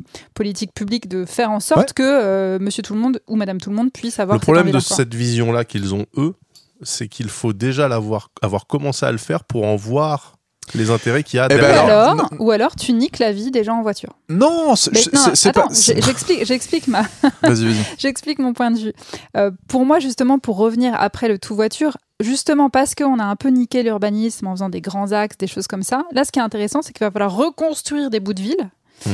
et notamment pas de ligne droite euh, pour forcer la voiture à ralentir, euh, des espaces protégés Ou pour les cyclistes euh, ou pour les, les piétons qui forcent, enfin qui font, qui sont prioritaires, comme tous les ronds-points hollandais. Mhm. Euh, et dans un autre, euh, et- Sinon, on peut tout simplement tirer sur les, sur les conducteurs. Avec des balles ne me tente pas en fait. Ok. Je suis, je suis à deux, deux doigts d'installer une baïonnette au bout de mon vélo. Euh, mais l'autre point, sinon, c'est qu'on n'a pas forcément besoin de marcher pendant 50 minutes. On peut aussi réfléchir à une ville avec des espaces à 15 minutes. C'est le principe de de développement d'Anne. Hidalgo, Mm. Qui est le 15 minutes. euh, Alors, Carlos Moreno. Oui, qu'elle a pris à Bon, partir reste, de lui, mais ça ça, reste sur les Espagnols, quoi, j'ai l'impression. Eh, J'ai l'impression qu'ils sont Ouais. un peu doués, les Alors, Espagnols. je- moi, Donc je- vas-y, je te. je- Non, non, mais je vais citer parce que justement, ils ont fait, dans le bouquin, ils ont fait euh, 48 entretiens euh, avec euh, des, Ouais, des c'est pas personnes, 50, euh, C'est pas 45 ans. cinquantaine de personnes. D'accord. Et justement, dans ces entretiens, ils ont essayé de d'essayer de déceler les, les facteurs comportementaux euh, qui font que tu peux changer et, et passer à 100 voitures. Et sans en fait, voiture, le chiffre ou non, sans voiture, de passer de la voiture. Chacun Zéro voiture. aurait Ouais. 100 voitures. Ouais, bah pourquoi pas. Euh, en fait, euh, dans les 48 entretiens, tout le monde s'est déclaré euh, préoccupé par la pollution, le changement climatique, et il y en a 41 qui ont dit on- qu'ils n'avaient pas changé leurs habitudes de vie, pas de façon fondamentale. Mhm. Euh, et en fait, euh, ça, ça revient dans un principe psychologique, c'est qu'en fait, le fait de disposer de l'information ne te fait pas changer ton comportement Bah au quotidien. Logique. Et du coup, ils Il se sont faut po- une coercition. Ben, pas tant que ça en fait. Là, ils ont, identi- ils ont identifié des leviers qui sont Ou un fusil autres. Euh, c'est euh, donc les expérimentations de de d'autres manières de vivre. Donc ça, par exemple, bah, on en parlait tout à l'heure, c'est d'aller dans une ville où t'as, euh, tu, par exemple, tu vas dans un voyage euh, en, Espagne et tu vois, c'est alors comment ça s'appelait le truc euh, Euh, Metro Minuto Metro Minuto. à Pontevedra. Euh, Non, ça, c'est les journées sans voiture, pour ça c'est super cool parce qu'en fait, tu- il y a un moment où un jour dans l'année, hop, tu mets le bouton pause et tu peux voir ce que c'est qu'une vie euh, sans en voiture, euh, Mhm. essayer de ça. Euh, Il y a eu euh, bah, pendant le Covid, Ouais. vraiment il y a eu une, un truc qui était euh, Ouais. très fort, et donc tout le monde a pu un peu l'expérimenter. Il parle aussi de tout ce qui est changement euh, de valeurs, donc en fait des, des valeurs qu'on porte, euh, et euh, justement Ça, c'est très important. il parlait de, de gens qui avaient pris conscience euh, en regardant un documentaire écologiste où il, citait l'exemple d'une euh, quarantenaire qui s'occupe des Quadra. abeilles, Quadragénaire. pardon, quadragénaire, qui s'occupe des abeilles et qui ont vu, qui a vu le déclin des abeilles et le, les conséquences directes de la pollution sur ces trucs-là. Et elle, ça, lui a fait vraiment un truc euh, déclic. Euh, Mais il y a aussi le côté statutaire. Qu'est-ce qui fait que la voiture a toujours Et été ben vue justement, comme, ça, ça, euh, ça, ça parle je suis un gros bonhomme parce les, que Suisses, il y en a un qui disait bah moi je me vois pas acheter une Ferrari, un truc euh, genre en Mhm. fait si tu renvoies, euh, si le- l'environnement renvoie des valeurs négatives, eh ben ça peut être ça. Et moi je me suis dit mais en fait commute est utile finalement Ben, puisque euh, Je ne me suis, j'en ai jamais douté. les, les gens, les- non mais tu vois, le fait de porter un discours, parce que effectivement, il y a des gens qui nous écoutent qui peuvent pas se de projeter sans voiture. Hmm. Et nous, le fait qu'on leur porte une parole euh, qui est différente, alors on n'a pas les mêmes contextes de vie et on essaie d'être pas trop moralisateur là-dessus, mais on essaie de porter des valeurs qui sont autres et du coup de vous projeter dans une, euh, dans, vous pouvez vous imaginer dans, dans nos chaussures un peu, Mm. euh, ou en train de pousser sur nos pédales. Et en fait, euh, il y a ça, plus donc il y avait euh, expérimentation de notre manière de vivre, euh, une expérience intense, tant positive que négative. Donc par exemple, il, il, citait quelqu'un qui est parti faire un voyage en Europe en vélo, qui était pas un grand sportif, qui était pas un Bon, truc, il pas a fait. obligé non plus d'en arriver là. Non, mais tu vois, de- non, mais du coup, il- ça, ça, ça a fait un changement de paradigme de, ce- de ce truc-là. Mais genre, louer des vélos pendant une semaine, tu vois, tu fais les- les- les- la, la Loire à vélo. Oui, la Loire par exemple, c'était. Tu vois, et ça, et ça, ça rejoint aussi qu'on, ce qu'on disait euh, tout à l'heure, c'est qu'en gros, il y a des gens qui se font un monde de ce que c'est 10 km à vélo. Tant que tu l'as pas fait 10 km à vélo, tu te rends pas compte que 10 Exactement. km c'est rien en fait. Enfin, vraiment, et c'est pas un effort de sportif. Hmm, hmm. C'est-à-dire que c'est des trucs où tu te dis bah ouais moi je suis pas sportif donc je fais pas de vélo. Sauf que 10 km vraiment c'est des trucs c'est des trucs où euh, enfin si vous, pouvez marcher 20 minutes vous pouvez le faire. Alors oui il y a des petits obstacles. Non, a des 20 machins. minutes, tu feras pas 10 km en marchant, mais euh, bien tenté quand même. Non mais euh, Par voilà. contre, moi, je réfléchis, tu vois, depuis que je suis en vélo, effectivement. Alors, moi, je rappelle, le vélo, euh, c'est pas parce que je suis euh, bobo écolo, machin, je m'en bats les couilles. C'est Mm. juste que littéralement. T'as plus de permis. Alors, déjà, j'ai plus de permis. mais en plus, c'est le moyen de transport le plus rapide. Oui. Tout mode de transport confondu dans Ouais. Paris, en Oui. fait. C'est juste ouais. ça, d'une manière strictement Eh ben, pratique. Et ben le vélo, c'est le plus ça, ça rapide. veut- Et donc, juste, je disais, moi, je réfléchis maintenant en bloc de 5 km. C'est-à-dire que je sais Hmm. que en moyenne, je fais 5 km en 12 minutes. Donc en fait, quand on me dit, bah voilà, c'est à 15 km, je, je peux dire, ok, bah j'y serai dans euh, 36 minutes, tu vois. Mm. Et je réfléchis que comme ça. Et c'est vrai que tu te rends compte que ça te fait faire des distances, des fois, qui peuvent être euh, assez importantes pour quelqu'un qui ne fait pas de vélo, où tu lui dis, bah ouais, euh, tu vois, là, j'ai dit, je suis allé avec ma fille, on a fait 35 bornes aller-retour. euh, je dis ça à n'importe qui qui, a- qui est bagnolard, il va me dire, mais euh, c'était une randonnée, tu vois, alors que non, c'est juste un trajet juste, euh, aller-retour. ouais. euh, voilà. Et ben ça, ça fait partie du cinquième point, qui est le bouleversement des, des habitudes existantes. C'est que toi, t'as as, expérimenté le vélo. Enfin, toi, je t'ai vu, t'as un peu testé l'eau euh, au fur et à mesure. Et en fait, t'as goûté au truc et tu t'es dit, ah, ça marche, tu vois. Et Ouais. toi, c'est un truc. Moi, je trouve ça intéressant parce que toi, tu fais partie des gens qui ont changé d'habitude, mais de façon Ouais, durable. C'est-à-dire Ouais. vraiment, c'est pas un truc que t'as changé parce que l'autre truc qui était no- noté dans les dans les hum, facteurs psychologiques, c'est que le changement d'habitude, euh, c'est entre guillemets euh, quelque chose de le faire pendant un certain temps, le fait que ça rentre dans une habitude de vie sur le long terme, c'est comme arrêter de fumer quoi. Si t'arrêtes de Mhm. fumer 15 jours, mais que tu reprends, parce que c'est une addiction en fait finalement le, le- la voiture. Bah c'est la, oui, c'est la, la praticité, mais en fait, euh, moi, il suffit juste de trade tous les aspects pratiques de la voiture en les rendant, et là, Mm. je rejoins Chloé, beaucoup plus chiant pour l'automobiliste. Bah oui. Moi, quand je pense à aller à Paris en voiture, je me dis, Tu câbles, hein. se oui, garer, ça va être un enfer. Moi, je peux vous assurer que l'hiver, quand je dois prendre mon vélo, qui pleut, qui fait froid, ça me, j'ai Ah bah pas oui. du tout envie. Hein, ça me, mais euh, enfin, moi, j'ai pas de. c'est- En métro, c'est hyper compliqué de me rendre au travail, c'est chiant. Mm. Donc, l'autre alternative, c'est ma voiture. Mais je sais très bien que ça va être l'enfer Mm. absolu. Oui, C'est-à-dire que je l'ai vécu, je vécu quelques fois, Ouais. je ne veux pas le revivre en fait. Donc je trouve ça intéressant finalement que ça soit pas, voilà, que ça me dégoûte parce que naturellement je vais pas aller Bah, vers franchement, ça. moi Alors que je serais au chaud en écoutant euh, j'ai fait la musique. j'ai fait l'expérience dans ma de enfin cet hiver je me on en avait parlé j'ai acheté un pantalon de pluie genre franchement entre un pantalon de pluie arrivé un peu mouillé dans le froid Euh, mais si t'es bien équipé ou me taper du RER pendant 50 minutes, le Ah, mais choix moi, il est fait immédiatement quoi. Je, enfin, je prends le vélo Oui, tous mais les il y jours a de la des matins c'est un peu relou. Mais- Mais, je mais- sais mais- que mais- mais du coup, le ce qui est bien, c'est que- tu peux, tu peux sera le faire une ou deux fois, tu vois. Et si tu lâches ta bagnole au bout d'un moment, euh, bah, t'auras plus le truc.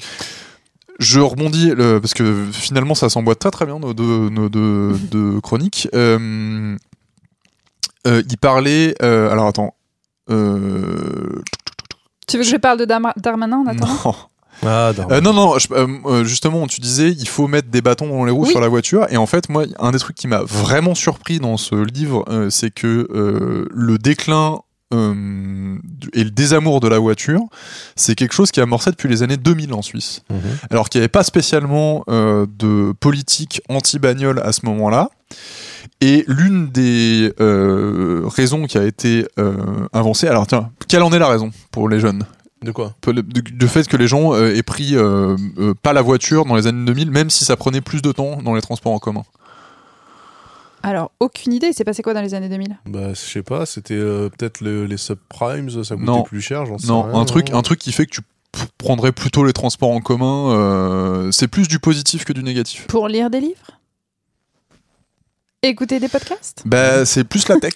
Ah ouais? Justement, Ah ouais. il disait que l'avènement euh, du téléphone et euh, Ah ouais, ouais, euh, en fait Ah. de- des modes connectés. Euh, les gens avaient un budget parce qu'ils appellent ça le alors je sais plus euh, Oui, c'est-à-dire qu'ils utilisaient le leur budget temps de budget de temps euh, en fait a pu Ouais. augmenter parce que du coup le, le temps que tu utilisais pour te déplacer c'était pas du temps perdu c'est-à-dire que à la même manière que le temps que tu fais dans les modes actifs c'est un temps qui est enfin entre guillemets rentabilisé parce que tu as un double usage c'est que tu te déplaces et tu kiffes Ouais. Là, t'as un truc où en gros, tu te poses dans le train, pff, tu lis ton bouquin, tu Tu euh, fais tes mails, machin ouais. et tout. Et du coup, il parlait de justement d'avoir rentabilise euh, en fait euh, le, de ton temps de l'im- ouais. Et donc, plutôt que prendre ta voiture où t'as une demi-heure où tu fais littéralement rien à part être concentré Mhm. pour ce que tu pour te déplacer, là, tu prends trois quarts d'heure, mais pff, Mm. tu fais un truc à côté. Ouais, c'est vrai. Euh, et en fait, les chiffres, ils sont, euh, c'est pas négligeable hein, euh, sur les Suisses. Que j'avais un chiffre de Il sort j'ai- ses petits j'ai des beaux son- des beaux graphiques. Oh là là, il y a la plein de possession du permis de conduire euh, chez les 18-24 ans, entre 94 et 2010, c'est passé de 70 à 60, en dessous de 60%. Alors que si on prend pour la même tranche euh, les 25-44 ans, on, est, on tutoie les 90%.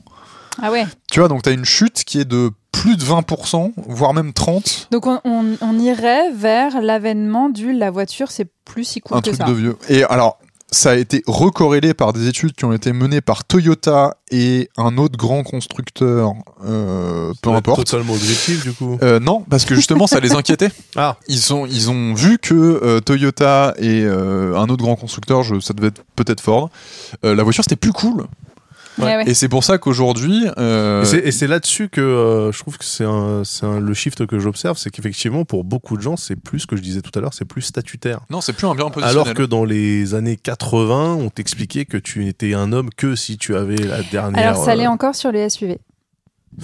De ouf. Non, parce Ouais, que le si, SUV, si, si. non, le SUV, ils mettent l'accent euh, pas sur euh, t'es un beau gosse, t'es un SUV, c'est surtout t'es en sécurité, tu vois Non, la route ça- de haut, ça, tu domines que- les autres. Ça c'est ce que les publicitaires euh, te disent, mais en Ouais. fait dans les achats, Ouais. ils se rendent compte qu'en fait c'est vraiment pour l'image, Ouais, ah oui, que bah c'est ouais. pas du tout pour Non, c'est l'utilisation, c'est vraiment ça quoi encore. Les- mais horreur, pour mais les à quel SUV. moment c'est statutaire d'avoir un monospace? Bah, à quel moment c'est statutaire d'avoir une Speedmaster, tu vois, enfin une Rolex ou, enfin, tu vois, il y a un truc où, en fait, à partir du Oui. moment où tes pères ont ces codes-là, bah, tu rentres dans, tu Non, rentres parce dans que le côté vois. statutaire d'une grosse berline, genre une Mercedes classe E. Mais parce vois, que toi, comprends. toi, t'es un peu un, t'as un peu la fibre enthousiaste du truc, tu vois, de Bah la ouais, belle bagnole. euh, Non, mais parce que on, nous- enfin, tu vois, moi, c'est pareil. Un SUV, ça me, ça m'en renvoie pas du tout de rêve, et je serais plus euh, sur des voitures. euh, et moi, en plus, enfin, pour avoir euh, roulé dans les deux. Oui. Aujourd'hui, une Mercedes, une classe E berline, c'est ce qui se fait de mieux en termes de salon roulant. euh, Ouais, Enfin, à part une Rolls. Genre vraiment, il y a aucun intérêt à se mettre 20 cm de haut en plus. Enfin, et, et Mm. c'est- ça n'a aucun sens. C'est juste ce que tu renvoies. Et d'ailleurs, j'ai vu un truc passer là-dessus. euh, Alors, pas forcément sur les SUV, mais ça m'a fait bien rigoler parce que je l'avais jamais vu sous cet angle-là. Euh, on achète des voitures de plus en plus grosses. Ouais. Mm. Euh, et, et il prenait la métaphore de est-ce que tu achètes un appart avec une chambre en plus parce que tu sais que potentiellement tu vas recevoir euh, des amis à Noël et donc il faut avoir une chambre en plus? Non. Non. Et Bah pourquoi oui. tu le fais pour une voiture? Et c'est un truc que moi, j'arrête pas de dire ça. Je dis, il y a des gens qui achètent des breaks parce que une fois par an, ils, vont en surfer. vacances. ouais. Tu vois, et tu Mm. te dis, mais euh, ok. Donc c'est comme si effectivement, moi, euh, j'avais systématiquement avec moi euh, trois sacs à dos vides. Parce Juste au cas où. parce Au que cas où. de temps en temps, une Ouais. fois par an, je les remplis, tu vois. Mais du coup, je me balade avec mes sacs à dos Mais sur moi ça, tout le temps. ça, en même temps, c'est un trait, euh, c'est un trait qui dépasse le truc de la voiture. Euh, t'as des, des- des gens qui achètent un vélo juste parce que potentiellement une fois ils vont acheter un truc de dentiste parce qu'ils vont aller. euh, Enfin, tu Oui, vois, t'achètes, t'achètes le potentiel, t'achètes le, a- ouais, mais il y a, t'achètes les paillettes. il tu y, a, y y un truc, c'est que je sais plus ce que je voulais dire. Putain. Ah bah, du coup, rebondis réflexion. comme Oui. ça, il n'y a pas de blanc. Mais sur la question de la taille des voitures, de toute façon, Ouais. ça, on arrive à un problème puisque les SUV sont beaucoup trop gros pour la ville. Oui. Je raccroche à l'urbanisme. Ouais. Euh, que maintenant, en plus, les places de stationnement, elles dépassent, donc, enfin, les SUV dépassent, donc du Mhm. coup, ça crée des problèmes de circulation. Et que je pense que dans le- l'époque du tout voiture, on aurait agrandi des chaussées. Et que là, je pense qu'il n'y a plus assez d'argent ni d'envie politique. Oui, euh, on va pas réduire les trottoirs on va pour pas faire de la réduire place. les Non. trottoirs pour faire de la place au SUV. Donc de toute façon, il y a un moment donné, t'achètes ton SUV trop cher pour euh, quelque chose qui est pas bien, qui n'est en plus pas pratique en ville. Donc je sais pas ce que va être l'avenir de- de- du SUV pour les gens euh, urbains. Je ne sais pas. je fais confiance à l'industrie automobile pour euh, inventer des nouveaux besoins. Peut-être. Bien sûr. Mais en tout cas, ce qui est aussi intéressant dans On, rappelle hein, que dans les SUV, euh, tu prends une 2008, euh, c'est le châssis d'une 208. Ah oui, non, non, mais Ouais. alors le pire, C'est du juste pire, du pire, c'est les SUV coupés. Oui. Genre, tu achètes un Porsche Cayenne coupé, donc t'as un truc qui fait putain de 9 mètres de long, ça fait 2 tonnes 5, et ils te mettent une ligne de toit fuyante Mm. pour faire couper. Donc en gros, Mm. tu ne peux plus rien foutre dans le coffre. tu plus. consommes 28 litres au 100, les gens derrière, ils sont mal installés. Ouais, oui, T'as ils, genre en mode, ils ont le mais, plafond dans mais- la gueule. mais en fait, genre, et en plus, parce que dynamiquement, c'est pas des véhicules sportifs. Tu veux Ouais. acheter une voiture sportive, une, be- une berline sportive, achète une berline sportive. Bah oui. Mais là, c'est vraiment genre juste, j'ai acheté un SUV et t'as même plus les trucs pratiques. C'est le ça, capitalisme. mais non, c'est a- pas le capitalisme, c'est la faute exclusive de l'Allemagne. Ce sont ces gens, ce peuple, qui a décidé de faire croire à un milliard de personnes dans le monde que un break c'était un véhicule sportif et que t'avais- avec ta Audi RS6 qui fait une tonne 8 tu vas faire des tours de circuit comme un ouf alors qu'on sait très bien que ce qu'il faut c'est une voiture de 600 kilos tu vois Oui. et que voilà et en Light fait is right. bah oui, Ouais. dans la tête, dans la tête des gens, la voiture, la grosse berline allemande, c'est sportif, alors que pas du tout. Putain, c'est de la merde. Non, non. Donc après avoir craché sur les Espagnols. et les Allemands, bien Mais les- sûr, et les Italiens. hein, bah. Bon, les Français. ouais. Mais en plus, là, ce qui change un petit peu depuis le tout voiture, c'est euh, qu'il y a d'autres modes de transport qui sont Ouais. arrivés. Le développement du vélo, le développement des trottinettes, quoi qu'on en pense, Quoi les qu'on en scooters, pense, quoi qu'on en la, vote. le- le- la, la- la marche à pied. Donc du coup, la ville est obligée de se On a des transformer. alternatives, bien sûr. Et c'est là où je fais ma transition sur mon 600e chapitre. Qui est que là, on réfléchit sur le fait que euh, on doit adapter la ville à chaque fois aux évolutions du transport Ouais. et de nos usages. Mais je me suis posé la question, et je vous la poserai également à vous. Qu'est-ce qui se passait si vous deviez créer une ville aujourd'hui? Ah, Est-ce que vous mettriez des routes? Oui. Mm. Ok. Pourquoi? Bah pour le, parce que moi j'ai donc étant cycliste, hein, euh, je vous garantis que les sections pavées quand même ça casse les couilles. Ah, donc tu mettrais des pistes cyclables, pas des routes? Ah, Ah. route au sens carrossables, automobile. euh, Moi je mettrais une voie avec euh, un genre de revêtement qui soit pas de la gadoue. Tu vois, pour moi c'est ça une route, mais oui, d'accord, oui, je mettrais. Bah en fait, euh, moi je trouve qu'avoir un axe euh, de transport un peu central, une rue. hein, Oui. Voilà, ça reste quand même intéressant. Eh Donc, ben, euh, eh ben, je vais vous parler des, des, des projets de, de gens qui ont sont dit on va réinventer la ville. mais alors ils ont Euh, fait quoi et je vous parle pas forcément du futur, je vais commencer par, attendez, je remonte dans mes notes, On n'a pas parlé une seule fois d'Amsterdam, et je trouve ça incroyable. ouais c'est fou, Je suis jamais allé, je connais très mal les Pays-Bas, c'est de ma faute, il faudrait que j'y aille. Parce Bah, que c'est super joli. bien. eh ben, je vais commencer, je crois, par un espagnol, Vas-y. Allez, le Par. Vendaz. Vas-y. Euh, Arturo Soria, il faut que je vérifie si c'est l'espagnol ou l'italien, qui en fait au début du 20e a idée de créer la cité linéaire. Oh putain, on Ah va oui. partir, on va Est-ce que vous connaissez la Mais ça, c'est ça, Non, c'est- ça, bah- c'est- bah c'est oui. les, c'est ben- les utopies. Ben, c'est hyper intéressant de voir qu'à euh, 100 ans près, 120 ans près, c'est Ouais, un peu c'est la même idée. Line. Alors la cité linéaire, bon, ça a été un échec, je vous spoil. Ouais, ouais, bah, ouais. Mais, la cité- mais j'ai trouvé son, son, son principe assez génial, c'est d'avoir une, euh, une voie unique Ouais. de 500 mètres de large sur une distance, une longueur infinie, hein, vous faites en fait ce que vous voulez, que de chaque côté de cette voie, du coup, il y ait euh, à la fois des rues et des commerces, mais aussi des jardins, ce qui fait que Ouais. tu peux profiter à la fois de la ville et euh, des avantages de la ville, Non, puisque mais t'as- 500 mètres de large, c'est énorme. Et au centre, du coup, Ouais. un transport en commun unique. Ah, d'accord. Ok. Donc et de part un et peu d'autre. écolo, voilà, où tu peux te rendre de part et d'autre. Snowpiercer, euh, mais, euh, bah, Ouais. mais boulevard des maréchaux en Piercer. vrai, je trouve pas ça con. Ah ouais. Bah, c'est vrai que c'est les maréchaux en fait. Bah, Mais en fait, Et donc, du coup, tu, tu rebondissais là-dessus. On a ce projet qui est sorti il y a quelques mois qui s'appelle The Line. Ouais. euh, qui est une ville de 170 km de long, Mm. linéaire. Ouais. Donc, on verra si ça marche ou pas. Enfin, eux, ils, sur The Line, en plus 200 mètres de large, de c'est un peu plus petit. partager le- l'espace euh, linéaire, Oui, il y a aussi une notion de strate. Oui. Où Mais les gens qui habitent au dernier étage, ils n'ont pas besoin d'aller au niveau du sol parce qu'ils ont tout ce qu'il faut pour C'est qu'ils ça. restent chez eux. exactement. C'est le euh, quartier du 5 minutes distance, c'est Ouais. ce qu'ils appellent. Et que sur les 170 km de long, ils te promettent euh, que tu puisses aller d'un bout à l'autre de la ville en 20 minutes. Donc, tu as un TGV sous terre, en fait. quel enfer.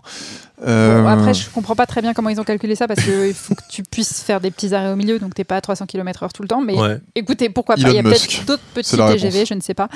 Euh, moi, mon souci dans toutes ces, ces- ces idées-là, c'est que il faut les relier aux autres villes, ces villes. Ouais. Ce qui fait qu'à un moment Ça donné, des tu as un aéroport ou un truc comme ça. Donc, ce qui fait qu'on revient toujours au problème de il y a des axes routiers ou des hubs de transport Mm. qui font que, bah, Oui, parce que naturellement, ta euh, population, elle doit, se, doit aller là-bas. Non, mais parce que effectivement, euh, dans toutes ces utopies de villes linéaires, machin, etc., on, on ne positionne pas la question des industries. Ouais. Et euh, pour vivre moi donc dans une ville superbe, hein, Maison Alfort, qui en son centre-ville a toujours une usine.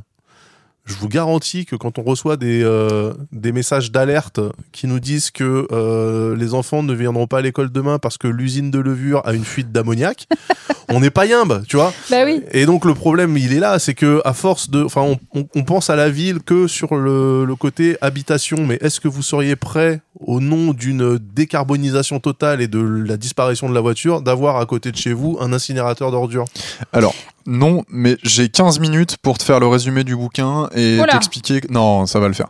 Non, mais Euh, justement, je voudrais répondre bah. vraiment sur ce Ouais. traitement des déchets. Je vais vous parler bah, d'une Traitement autre... des déchets ou industrie lourde ou... Je vais vous parler d'une autre, euh, une autre ville. Bon, c'est encore. Alors, je vous ai dit, c'était en Arabie Saoudite. Non, je vais vous parler de Masdar City. Oui, est- c'était en Arabie Saoudite. Non, c'est aux Ah. Émirats Arabes Unis. Oui, c'est pareil. Voilà. Ma- Non, mais on n'est City- plus à ça près. Non, mais là, c'est pas The Line. hein. Masdar Oui. City, c'est un autre système où ils construisent une ville from scratch euh, et sans aucun transport, euh, sans aucune voiture. Mhm. euh, où du coup, tu as des transports en commun, mais tu as surtout un, un système souterrain de transport où là, c'est pas, ça s'apparente pas à du métro, à du tram, c'est des mini-pods individuels ou qui peuvent contenir jusqu'à 10 personnes Mhm. qui sont tous reliés par les technologies qui savent que si tu l'appelles et que tu dois aller à cet endroit, ils vont calculer le meilleur itinéraire Mhm. pour y aller, qui servent du coup pour tes déplacements euh, personnels, pour les déplacements du boulot et pour le fret et l'évacuation des déchets de la ville. Et je trouve pas ça bête. C'est le, la- le LAMU, mais. euh, Ouais, c'est le LAMU. ouais. Et du coup, moi, ma dernière, je me suis dit. Le problème, comme je vous dis, c'est de toujours relier les villes entre elles. Parce que tu peux vivre dans ta ville, avoir 15 Mhm. minutes, mais qu'est-ce que tu fais si tu veux aller visiter Barcelone ou Oui. d'autres choses Ou le tiers-monde, n'importe quel autre pays. Je vais te Eh ben, prêter, je est-ce vais que te le prêter le bouquin. futur, ça ne serait pas que la ville elle-même soit mobile? Eh ben voilà. Le Et là, on revient euh, dans le euh, 404 d'il y a 8000 ans. Alors, je. C'est ce qu'on expliquait. Donc Bah la ville se déplace. Bah ouais. Ouais, non, consommation d'énergie. Complètement con, mais ok. Non, mais j'ai écouté un, un podcast sur euh, des naufragés. Il faut absolument que vous écoutiez ce podcast. Où en fait, à un moment donné, ils sont coincés sur un iceberg. Et, euh, et ils n'ont pas trop moyen de se déplacer. Et donc, du coup, ils se disent, bah. On va déplacer l'iceberg. Non, ils se disent, bah, on va attendre parce qu'il tourne. Il y a des courants. Et il faut qu'on aille là-bas. Et que de toute façon, il va y arriver à un moment donné. Donc, nous, on va rester immobile. Et on va bouger avec la plateforme sur Ouais. laquelle on est. Ils sont trouvais ça- morts. Non. D'accord. Pas tous. Ok. ok. Bah, du coup, moi, je vais essayer d'un peu broder sur les conclusions de, du livre que je te prêterai parce qu'il y a vraiment Oui. des trucs qui vont t'intéresser euh, là-dedans. Euh, le, le bouquin travaille sur le concept du palimpseste. Donc, j'en- j'ai expliqué en intro. Le palimpseste, non, tu c'est l'as un. pas expliqué du tout. Tu l'as Non, expliqué en avant, off. Tu l'as expliqué en en off, off, pardon. ouais. Euh, le palimpseste, c'est un parchemin euh, sur lequel vous avez gratté euh, pour pouvoir réécrire dessus. Et euh, ils partent du fait que la ville, par exemple, c'est un parchemin où en fait on peut effacer des bâtiments, euh, mais il y a toujours un peu des traces du passé. Et moi, Mm. ce qui me dérange avec les exemples que tu as po- postés et quand on parle de SimCity, c'est qu'on parle de trucs qui sont from scratch, donc euh, de, de zéro, et que euh, la vie des gens et le tissu économico d'habitation, ça ne part pas de zéro. Mm. Donc, le bouquin dont j'ai parlé, ils ont fait un diagnostic très complet sur le, les dynamiques euh, socio-éco-démographiques entre euh, Lausanne et Genève et tout le gradient de campagne qu'il y avait entre les deux pour euh, créer, enfin pour euh, euh, en gros euh, faire, C'est entre Lausanne et Genève. ouais, Voilà, Genève. Genève. Genève. Genève. pour, pour en gros euh, voir des trajectoires et imaginer un peu les villes, enfin ces villes-là euh, sans voiture. Et ils ont dit que comme quand la voiture est arrivée, elle a effacé et muté des espaces, parce qu'en gros euh, une voiture, euh, enfin quand euh, le- les voitures sont arrivées, bah, ils ont euh, durcifié certaines routes là où avant c'était des routes en terre pour, Durcifié, bah en gros ils ont, Ils ont as- asphalté, asphalté, goudronné. et goudronné les routes. C'est pas mal goudronné, ça. Euh, et transformer certains bâtiments en, en parking, en enfin, commerce de pneus, garage, Mhm. machin. Donc il y a eu une mutation de l'espace plus, qui est, plus autour des routes que des routes elles-mêmes. Mhm. Euh, là, comment on fait si on, si on inverse ce truc-là, qu'on retire les voitures euh, Comment on organise les villes entre elles Et qu'est-ce qu'on fait de l'espace qu'on a, qu'on a libéré? Donc- c'est ça qui est, enfin, c'est marrant de voir ça parce que juste, je te micro-coupe avec Non, une non, vas-y, anecdote vas-y. intéressante. Ah, Euh, c'est qu'on prend souvent, du coup, euh, en tant que cycliste, l'exemple d'Amsterdam, qui est une ville. Et, et en général, les défenseurs du tout voiture vont te dire bah oui, mais euh, n'importez pas des, euh, des, des variables que nous n'avons pas en France. Amsterdam est une ville construite pour le vélo, gna gna gna, ça date de, de, de- d'il y a 2500 ans, comme à chaque fois ils font. Et en fait, il y a plein de photos maintenant qui montrent Amsterdam dans les années 70 et c'était C'était exactement. Paris, Ouais, centre ouais. Pompidou, c'était Mais le bordel quoi. Surtout qu'ils ont été intelligents parce que c'est arrivé au choc pétrolier où ils se Mhm. sont dit bah on va arrêter de dépenser Chan- des sous pour la Changement voiture. d'habitude quoi. radicale. Ah tu ouais. vois, ça, ça vient des, Mais ça vient des pour moi, 5 c'est la- de la cinq logique points. économique. Si tu parles aux gens en leur disant ça va te coûter moins cher, euh, Bah oui, on le faire. bah oui.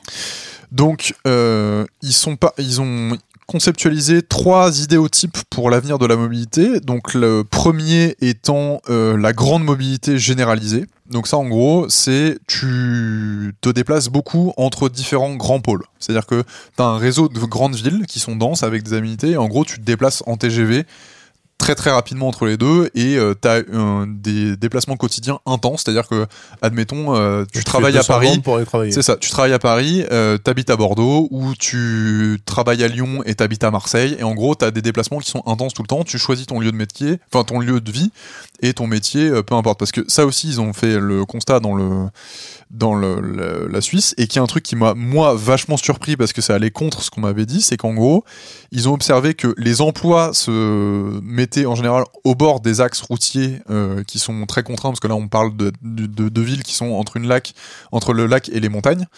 Et ils se sont dit, bon bah voilà, les gens vont euh, choisir leur, euh, leur lieu de vie en fonction de leur emploi. Et en fait, non, les emplois sont situés à, pro- à proximité des grands axes. Par contre, ça n'avait aucune corrélation avec le choix résidentiel des gens. Les gens, ils vivent où ils vivent et ensuite ils trouvent du taf à côté. Ce qui pour moi était euh, pas du tout euh, évident pour moi. En gros, euh, Pourquoi ton toi, lieu, tu- ton- toi, tu bah, pour moi, mon lieu de vie, c'est tu, tu, en gros, euh, c'est déterminé par tes conditions économiques. euh, tu te mets là où tu peux, euh, en, en fonction de proche de ton travail. euh, tu vois. Ah Non, faut jamais faire ça, malheureusement. Non, mais tu vois, mais moi, c'était ma conception Non, mais ça veut dire que ta vie est tournée autour de ton travail. quoi. Bien sûr. Bah, du moins, ouais, mais regarde, le- les gens en général, quand ils déménagent et tout, ils déménagent quand ils changent de métier. Ils font pas l'inverse. Oui, mais là justement, ce qui est intéressant dans la question de la ville, c'est que tu as une. ouais, mais là, tu vois, ils une- pa- ils parlent, ils parlent de bassin complet. C'est-à-dire que là, là, vraiment, c'est ville ou campagne proche. Tu peux être, euh, truc, c'est pas, dé- c'est c'est pas déterministe. Mm. D'accord. Euh, le deuxième idéal type, donc après la grande mobilité entre les, les Mhm. trucs, c'est euh, l'ère de la communication. Donc en gros, euh, il, considère, distance il que euh, l'intensité des déplacements d'avant, c'est une période de transition, parce qu'on l'a vu avec le Covid. Là maintenant, t'as plus besoin forcément de trop te déplacer, à part si t'es la MUA et que tu veux vraiment pas, tra- pas travailler dans ton salon et que tu vas ailleurs. Sinon, on fait des zooms. C'est ça. Euh, et mais là, t'as quand même. euh, Enfin, moi, je me rappelle qu'il n'y a pas si longtemps, et c'est là que je me rends compte de la, la- la- le bilan carbone désastreux qu'on a tous. hein, c'est que moi, ça m'est arrivé de faire des, euh, des deux jours à Hong Kong. Hmm. C'est-à-dire que je traverse la moitié du globe pour passer deux jours sur place et revenir. J'aime bien comme tu fais ça d'une généralité de la plupart des gens. Bah, mais c'est ce qu'on fait tous. Bah Mm. non. Ok. Alors, dans les gens qui avaient des métiers avec des responsabilités, Ok. euh, il se trouvait qu'effectivement, on était capable de prendre euh, l'avion pour passer 27 minutes euh, à Caracas, tu vois. Euh, ce qui est quand même, là, j'y pense, euh, j'y pensais récemment et je me disais quand même, quelle connerie, on aurait pu tout faire en visio. Mais Ouais. bon, voilà. Bah, donc du coup, cette ère-là, elle dit que voilà, tu, on va sensiblement euh, diminuer ces déplacements-là. Il va y avoir beaucoup moins d'heures de pointe euh, parce que euh, Mhm. en gros, ça va se lisser au fur et à mesure. Mais là, ça, ça, ça prend le. Donc là, donc là, on, d'une on a, société ma- majoritairement tertiaire. donc là, on a l'hypermobilité et la communication. C'est ça. Donc là, pour l'instant, on est à Reims, hein, en gros, ce que tu es en train Voilà. de dire. Et la- le troisième idéal type qui, moi, euh, m'a vachement parlé, c'est euh, la vie quotidienne de proximité connectée. Mm. Et alors, toi, ça, je suis sûr que tu vas kiffer. Mhm. C'est en gros euh, changer les aménagements pour faire en sorte que au quotidien, euh, t'aies des unités de quartier, donc euh, toi, centré autour du PMU, parce que ça a été ton, Bien ton sûr. truc. Mais Et faire en sorte, kebab, oui. Et du poulailler qui Faire en- être la même chose. faire en sorte qu'en gros, euh, t'aies sponsorisé des par le poulailler plus petites unités de mobilité euh, et euh, d'habitation. Et en fait, là, on se retrouve avec un gradient. En gros, tu peux choisir ce que tu veux. C'est-à-dire que soit tu habites en ville, et dans ces cas-là, tu as un truc qui est plutôt centralisé, et en gros, autour de toi, tu as un quart d'heure, mais tu habites dans un habitat collectif, tu as des aménités euh, urbaines, ou alors tu fais la même chose, mais en campagne proche. C'est-à-dire qu'on on te prend un petit bourg, et autour de, de grands euh, centres de, de transport en commun, tu fais un quart d'heure avec une école, euh, du commerce de Oui, proximité. donc on Là, revient en gros, c'est ça, mais euh, à beaucoup plus petite qui est échelle. un peu le principe de Londres aussi. Ouais. Londres, il y a énormément de quartiers résidentiels créés euh, qui a pu Mmh. s'ouvrir, contrairement à Paris, avec quand même des commerces de proximité de base et avec quand même des Ouais, axes enfin, te permettant de rejoindre Ouais, Londres, rapidement. Ils, ils ont l'équivalent du périphérique hein, à Londres, l'orbital, euh, tu vois, c'est. Oui, mais la ville est beaucoup plus. euh, Elle est plus étendue. Oui. Oui, et c'est plein de villes qui sont fédérées sous une bannière ça, commune. il y a beaucoup oui. moins la, la notion de euh, t'es en pauvre donc et- tu vas en oui. banlieue, euh, mais t'as pas les avantages de. Il y a un peu ça quand même. Ok. Mais euh, en fait, non, Londres, c'est juste qu'ils ont, ils ont triché sur le truc. C'est En fait, Londres, ce qu'ils ont fait, c'est qu'ils ont toute la banlieue, ils l'ont nommé Londres. Ouais, comme The si- Great London, ouais. et puis ouais. Oui, C'est comme si Paris, c'était euh, Eh la ben- petite couronne Eh plus ben, Paris. eh ben, typiquement, c'est ça qu'on disait tout à l'heure dans les changements des usages. Ça peut être ça aussi. Ça peut être de dire Paris. Bah, il y a le Grand Paris. Mais non, mais juste Paris. Mais ouais. Et comme ça, du coup, ça, ça, tu serais content d'habiter à Paris. Ouais, le serais à- 47e arrondissement. bah, bah, justement, là, là, ce qui- là, ce qu'ils proposent euh, sur euh, le, la métropole euh, entre euh, les- du, gros- de l'arc lémanique, c'est justement de pas faire une uniformisation de ce truc-là et d'app- d'app- d'appeler ça d'un seul nom et de faire qu'un seul truc. Euh, ils ont appliqué avec euh, des étudiants du master d'architecture de l'EPFL euh, un truc que je trouve hyper intéressant, c'est ils ont réfléchi en bornes de 3 km 5. Donc en gros, vous imaginez, vous êtes entre une montagne et un lac. Donc en fait, vous avez une sorte de banane entre euh, euh, Lausanne et Genève. Euh, et en gros, ils ont coupé des petites tranches comme ça. Et pourquoi 3 km 5 Parce que c'est un arrêt de bus moyen euh, de banlieue régionale, en gros. Euh, et ils se sont Ce qui est dit, beaucoup déjà, 3 km. 3 km, Non, c'est mais- énorme. Bah ouais. 3 km 5 pour de la campagne. Pour du car express. C'est-à-dire qu'en gros, c'est du Ouais. car express. Mmh. Et donc, en gros, ils se sont dit, voilà, on va faire des unités de vie tous les 3 km 5 et on va analyser les spécificités de ces 3 km 5 là. Euh, donc, euh, les, euh, le, le- les trucs de loisirs, euh, remettre du commerce, vraiment analyser le tissu de ces trucs là et faire en sorte que tu aies des îlots de vie où t'es pas besoin d'être forcément orienté vers la ville. C'est-à-dire qu'en gros, tu as des trucs qui s'autoportent entre le, les deux grandes villes et qu'en gros, euh, avec un système de transport en commun euh, beaucoup plus light, parce qu'en fait, là où c'est compliqué et là où ça commence à être dur à appliquer, c'est qu'en gros, si tout le monde se déplace tout le temps, il faut que tu aies des, infrastructures de transport en commun hyper musclées. Et que euh, c'est là aussi où pourquoi dans Paris, le RER A c'est un, truc de dingue, la quantité de gens qu'on transporte, parce que tu as beaucoup de gens qui doivent se déplacer dans un laps de temps très court qui est ton heure pour aller bosser le matin. Et là, si tu fais en sorte de rendre des, des, carrés, enfin, des, habit des unités de vie qui sont plus courtes, bah, tu décharges les transports en commun, parce qu'en fait, tu auras les, tes mouvements où tu dois faire de la longue distance, bah, c'est des trucs le week-end, tu vois, c'est des Mm. trucs pour tes déplacements de loisirs, c'est pour aller voir la famille, c'est pour machin. Mais en gros, ton, ton quotidien de semaine, tu peux le vivre à ton échelle de communauté. Et moi, je trouvais ça vachement intéressant parce que c'est une, une solution qui est pratique, parce que tu c'est pas un truc, euh, c'est pas The Line au milieu du désert, tu vois, c'est de dire, on va refaire des villages avec des trucs où on va consulter les habitants, on va faire des solutions d'habitation qui leur convient à eux, et pas juste un truc vertical et technocratique en disant l'aménagement du territoire c'est comme ça. Là, justement, ils mettaient vraiment l'accent sur la consultation, c'est Donc dire, tu veux dire qu'il faudrait que ça soit une volonté des politiques de mettre des sous là-dedans? Ouais, mais en fait, tu vas voir les gens, tu dis, bon, bah, voilà, qu'est-ce que vous aimez dans votre campagne? Et tu, dis, bon, bah voilà, si demain tu peux ne pas travailler, on, enfin, et justement, ils respectent aussi les agriculteurs qui ont besoin de, se déplacer avec des véhicules, les artisans, et en gros, eux, tu leur laisses de la place, tu, en gros, tu décharges l'espace de gens qui n'ont pas besoin de se déplacer, donc tous les tertiaires, i.e., euh, enfin 70% de la population aujourd'hui. hein. donc, euh, parce que tu vois, ça aussi, c'est un argument euh, parade de dire, moi, voilà, parce qu'il y a euh, 30, imaginons même moins, tu vois. Tu prends 50% de la population qui ne peut pas se passer de sa voiture et 50% de population qui peut s'en passer. Si tu décharges ce truc-là, que tu laisses les autres, que tu leur proposes des solutions de transport en commun qui sont plus intéressantes, mieux euh, calibrées, Moins chères. euh, moins chères, et Et que justement, ce qu'il disait, ce c'est qu'en fait, à- en, retirant la voiture, le fait que tu aies des, des transports en commun qui soient utilisés de façon euh, plus lisse mais plus massive, t'auras plus de budget en fait, puisque les, sous que tu mets plus dans la voiture et dans le, le véhicule individuel, bah, tu, vas, tu vas pouvoir le remettre dans le financement d'aménagement et de transport en commun. Et je trouvais ça vachement intéressant parce qu'ils ont une approche qui est hyper pratique. C'est pas de En fait, la quel dommage, quel dommage que ce formidable livre, hein, qui apparemment donc euh, a bouleversé euh, Victor, euh, utilise la Suisse comme exemple. Ben non, mais du coup, ils ont quand même essayé d'avoir des, Oui, des réflexions qui euh, on est d'accord sont le généralisables. principe du, Bah 15 ouais. du, du quartier de 15 minutes. C'est- Bah bah, oui. En En gros, fait, là, fait, ils ont ça, appliqué. que, Là, en il faut fait, que tu reviennes à un truc très basique des villes du Moyen Âge où euh, tu privilégies le commerce, le, le voisinage et, euh, et le truc près de toi. Et, et Bah là, enfin, tu vois, genre les solutions qu'ils mettent en place, c'est pas, euh, c'est pas un truc qui est euh, suisse-au-suisse, quoi. Genre vraiment euh, faire, Non, faire des unités fois, urbaines vous- avec des, avec avec vous des arrêts. ignorez, vous ignorez malheureusement une des variables les plus importantes, c'est les gens eux-mêmes. Parce Bah là, que là, on part du principe que tous les gens sont tournés ensemble vers un avenir commun et que tout le monde euh, regarde dans la même Bah là- direction. On sait que dans la vraie vie, on va te dire non, non, non, non, non, ton bus euh, super pratique, il passe pas devant chez moi, d'accord? Parce que chez moi, c'est chez moi et j'ai pas envie d'avoir un bus qui passe régulièrement. Ok, donc il va faire le tour. Puis après, t'as le mec qui te dit ouais, ben moi, il fera pas le tour par là non plus parce que ça va pas aller. parce Ouais, que je suis pourquoi pas toi, tu- sûr. Eh bah si, mais bien Je sûr suis que pas si. sûr. Moi, justement, là, ce que je trouve intéressant, c'est de dire, on a une méthode qui est de dire, faites un diagnostic, connaissez vos territoires, euh, comprenez les Non, non, mais ça c'est. Et ensuite, faites des solutions adaptées. Mais ça, c'est ça, c'est la méthode euh, utopique. Il y a pas de problème. Le problème, c'est quand Bah, c'est pas la méthode prendre- utopique, parce que tu regardes les trucs, il y a des, fois- il y a des, bah, Regarde, regarde aujourd'hui sur Ouais. les règles d'urbanisme qu'on a par exemple en région parisienne. On est supposé avoir 25% du parc euh, immobilier qui est des euh, HLM. Oui. Bon.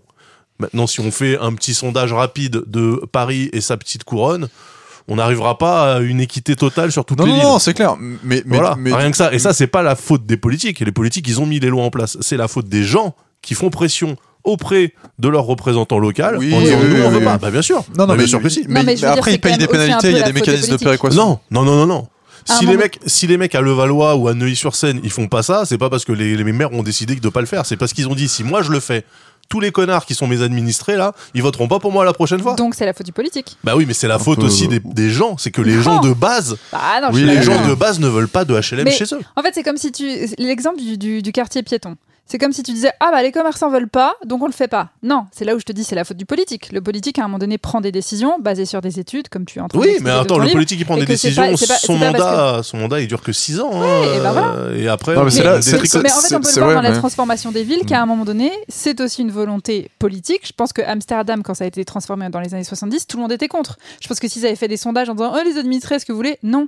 Contre-exemple, que que Paris, les gens sont super contents et on Mais, réélu mais Hidalgo. personne n'était pour au départ. Tout Moi, je vois beaucoup de saccage Paris, excusez-moi. Bah, bien oui, bah, sûr. c'est des gens qui habitent pas Paris. Et hein. que du coup, pour moi, c'est pour ça que l'urbanisme et la mobilité sont vraiment très fortement politisés. C'est-à-dire que c'est une décision qui va transformer la vie des Mais gens. là, c'est l'œuf ou la poule. Est-ce que c'est le maire qui ne veut pas de HLM chez lui ou est-ce que c'est Bah, les gens qui n'en veulent Bah, pas non, donc mais le maire alors, dit que. reprenons sur la mobilité. Pour moi, à un moment donné, quand tu décides de faire un quartier piéton ou des développer, de mettre des sous euh, plutôt sur les pistes cyclables que le développement des chaussées, c'est une volonté politique. Oui, et que les gens vont devoir faire avec. Et c'est le principe de l'usage. Si tu mets un. Si tu fais une route en angle droit plutôt que tout droite, eh ben ta voiture elle va aller moins vite. Donc c'est aussi une Ou alors volonté. ils vont apprendre à déraper. non, mais je, je pense que je pense que tu touches un, un truc qui est euh, très juste et. euh, Et en plus on touche à la fin. Oui, Ouais. il est, il est 21h30. Non, Voilà. non, non, mais il- enfin, moi je pense ça, ça doit être ça doit être un truc qui est euh, un tout, c'est-à-dire que c'est accompagné avec les acteurs euh, politiques, économiques, les enfin les constituants euh, des quartiers. Enfin, il y a, il y a un truc qui doit se mener pas dans la verticalité du, de sûr. la pratique Non, de la que- démocratie qu'on a actuellement. Oui, Voilà. mais sauf que c'est ce qu'on se disait tout à l'heure aussi, c'est que si tu présentes ça sous forme intelligente à tes administrés, tu leur dis ça va vous faire gagner hein, une tonne de fric et du temps, et en les gens, plus, les gens me disent avec beaucoup. tout cet argent en plus, bah, on va développer euh, Mhm. une école, machin, machin, hop, bingo banco. Moi, je suis Élisez-moi, vraiment, élisez-moi. Moi, je suis sûr que non, mais ok. Moi je, moi, je pense que tu y a, y a moyen que ça prenne dans certains villages. T'expliques aux vieux qui vont avoir euh, de nouveau une école, des jeunes parents, des Il machins, n'y a des rien à expliquer aux vieux. Oui, En fait, non, non, pour de vrai. Ah, mais t'es- Dans- trop dans- noir dans l'âme. Non, dans mon, oui, mais pas que dans l'âme. Dans mon régime, euh, dans mon régime totalitaire personnel, euh, pour moi, une fois que t'es à la retraite, t'as plus le droit de vote. Comme ça, c'est réglé. c'est vrai. Voilà, t'es une charge pour la société, donc en plus, on va pas te demander de choisir des trucs que de toute façon, tu seras mort avant que ça soit mis en œuvre. Voilà. Donc, Je suis assez d'accord. euh, Bien sûr. Allez, Faisons un programme commun. Mais bien sûr, mais bien sûr. Ça serait un peu totalitaire, mais quand même pipou. Tu vois. Oui, toutes ces minutes de propos nuancés pour finir. euh, Pour finir par un truc totalement arbitraire mais et totalitaire. bien, Eh on a, oui. on a le droit. C'est aussi pour ça qu'on écoute Commute. Euh, C'était une belle émission. Moi, je pense que euh, ça mériterait de faire une suite. ouais.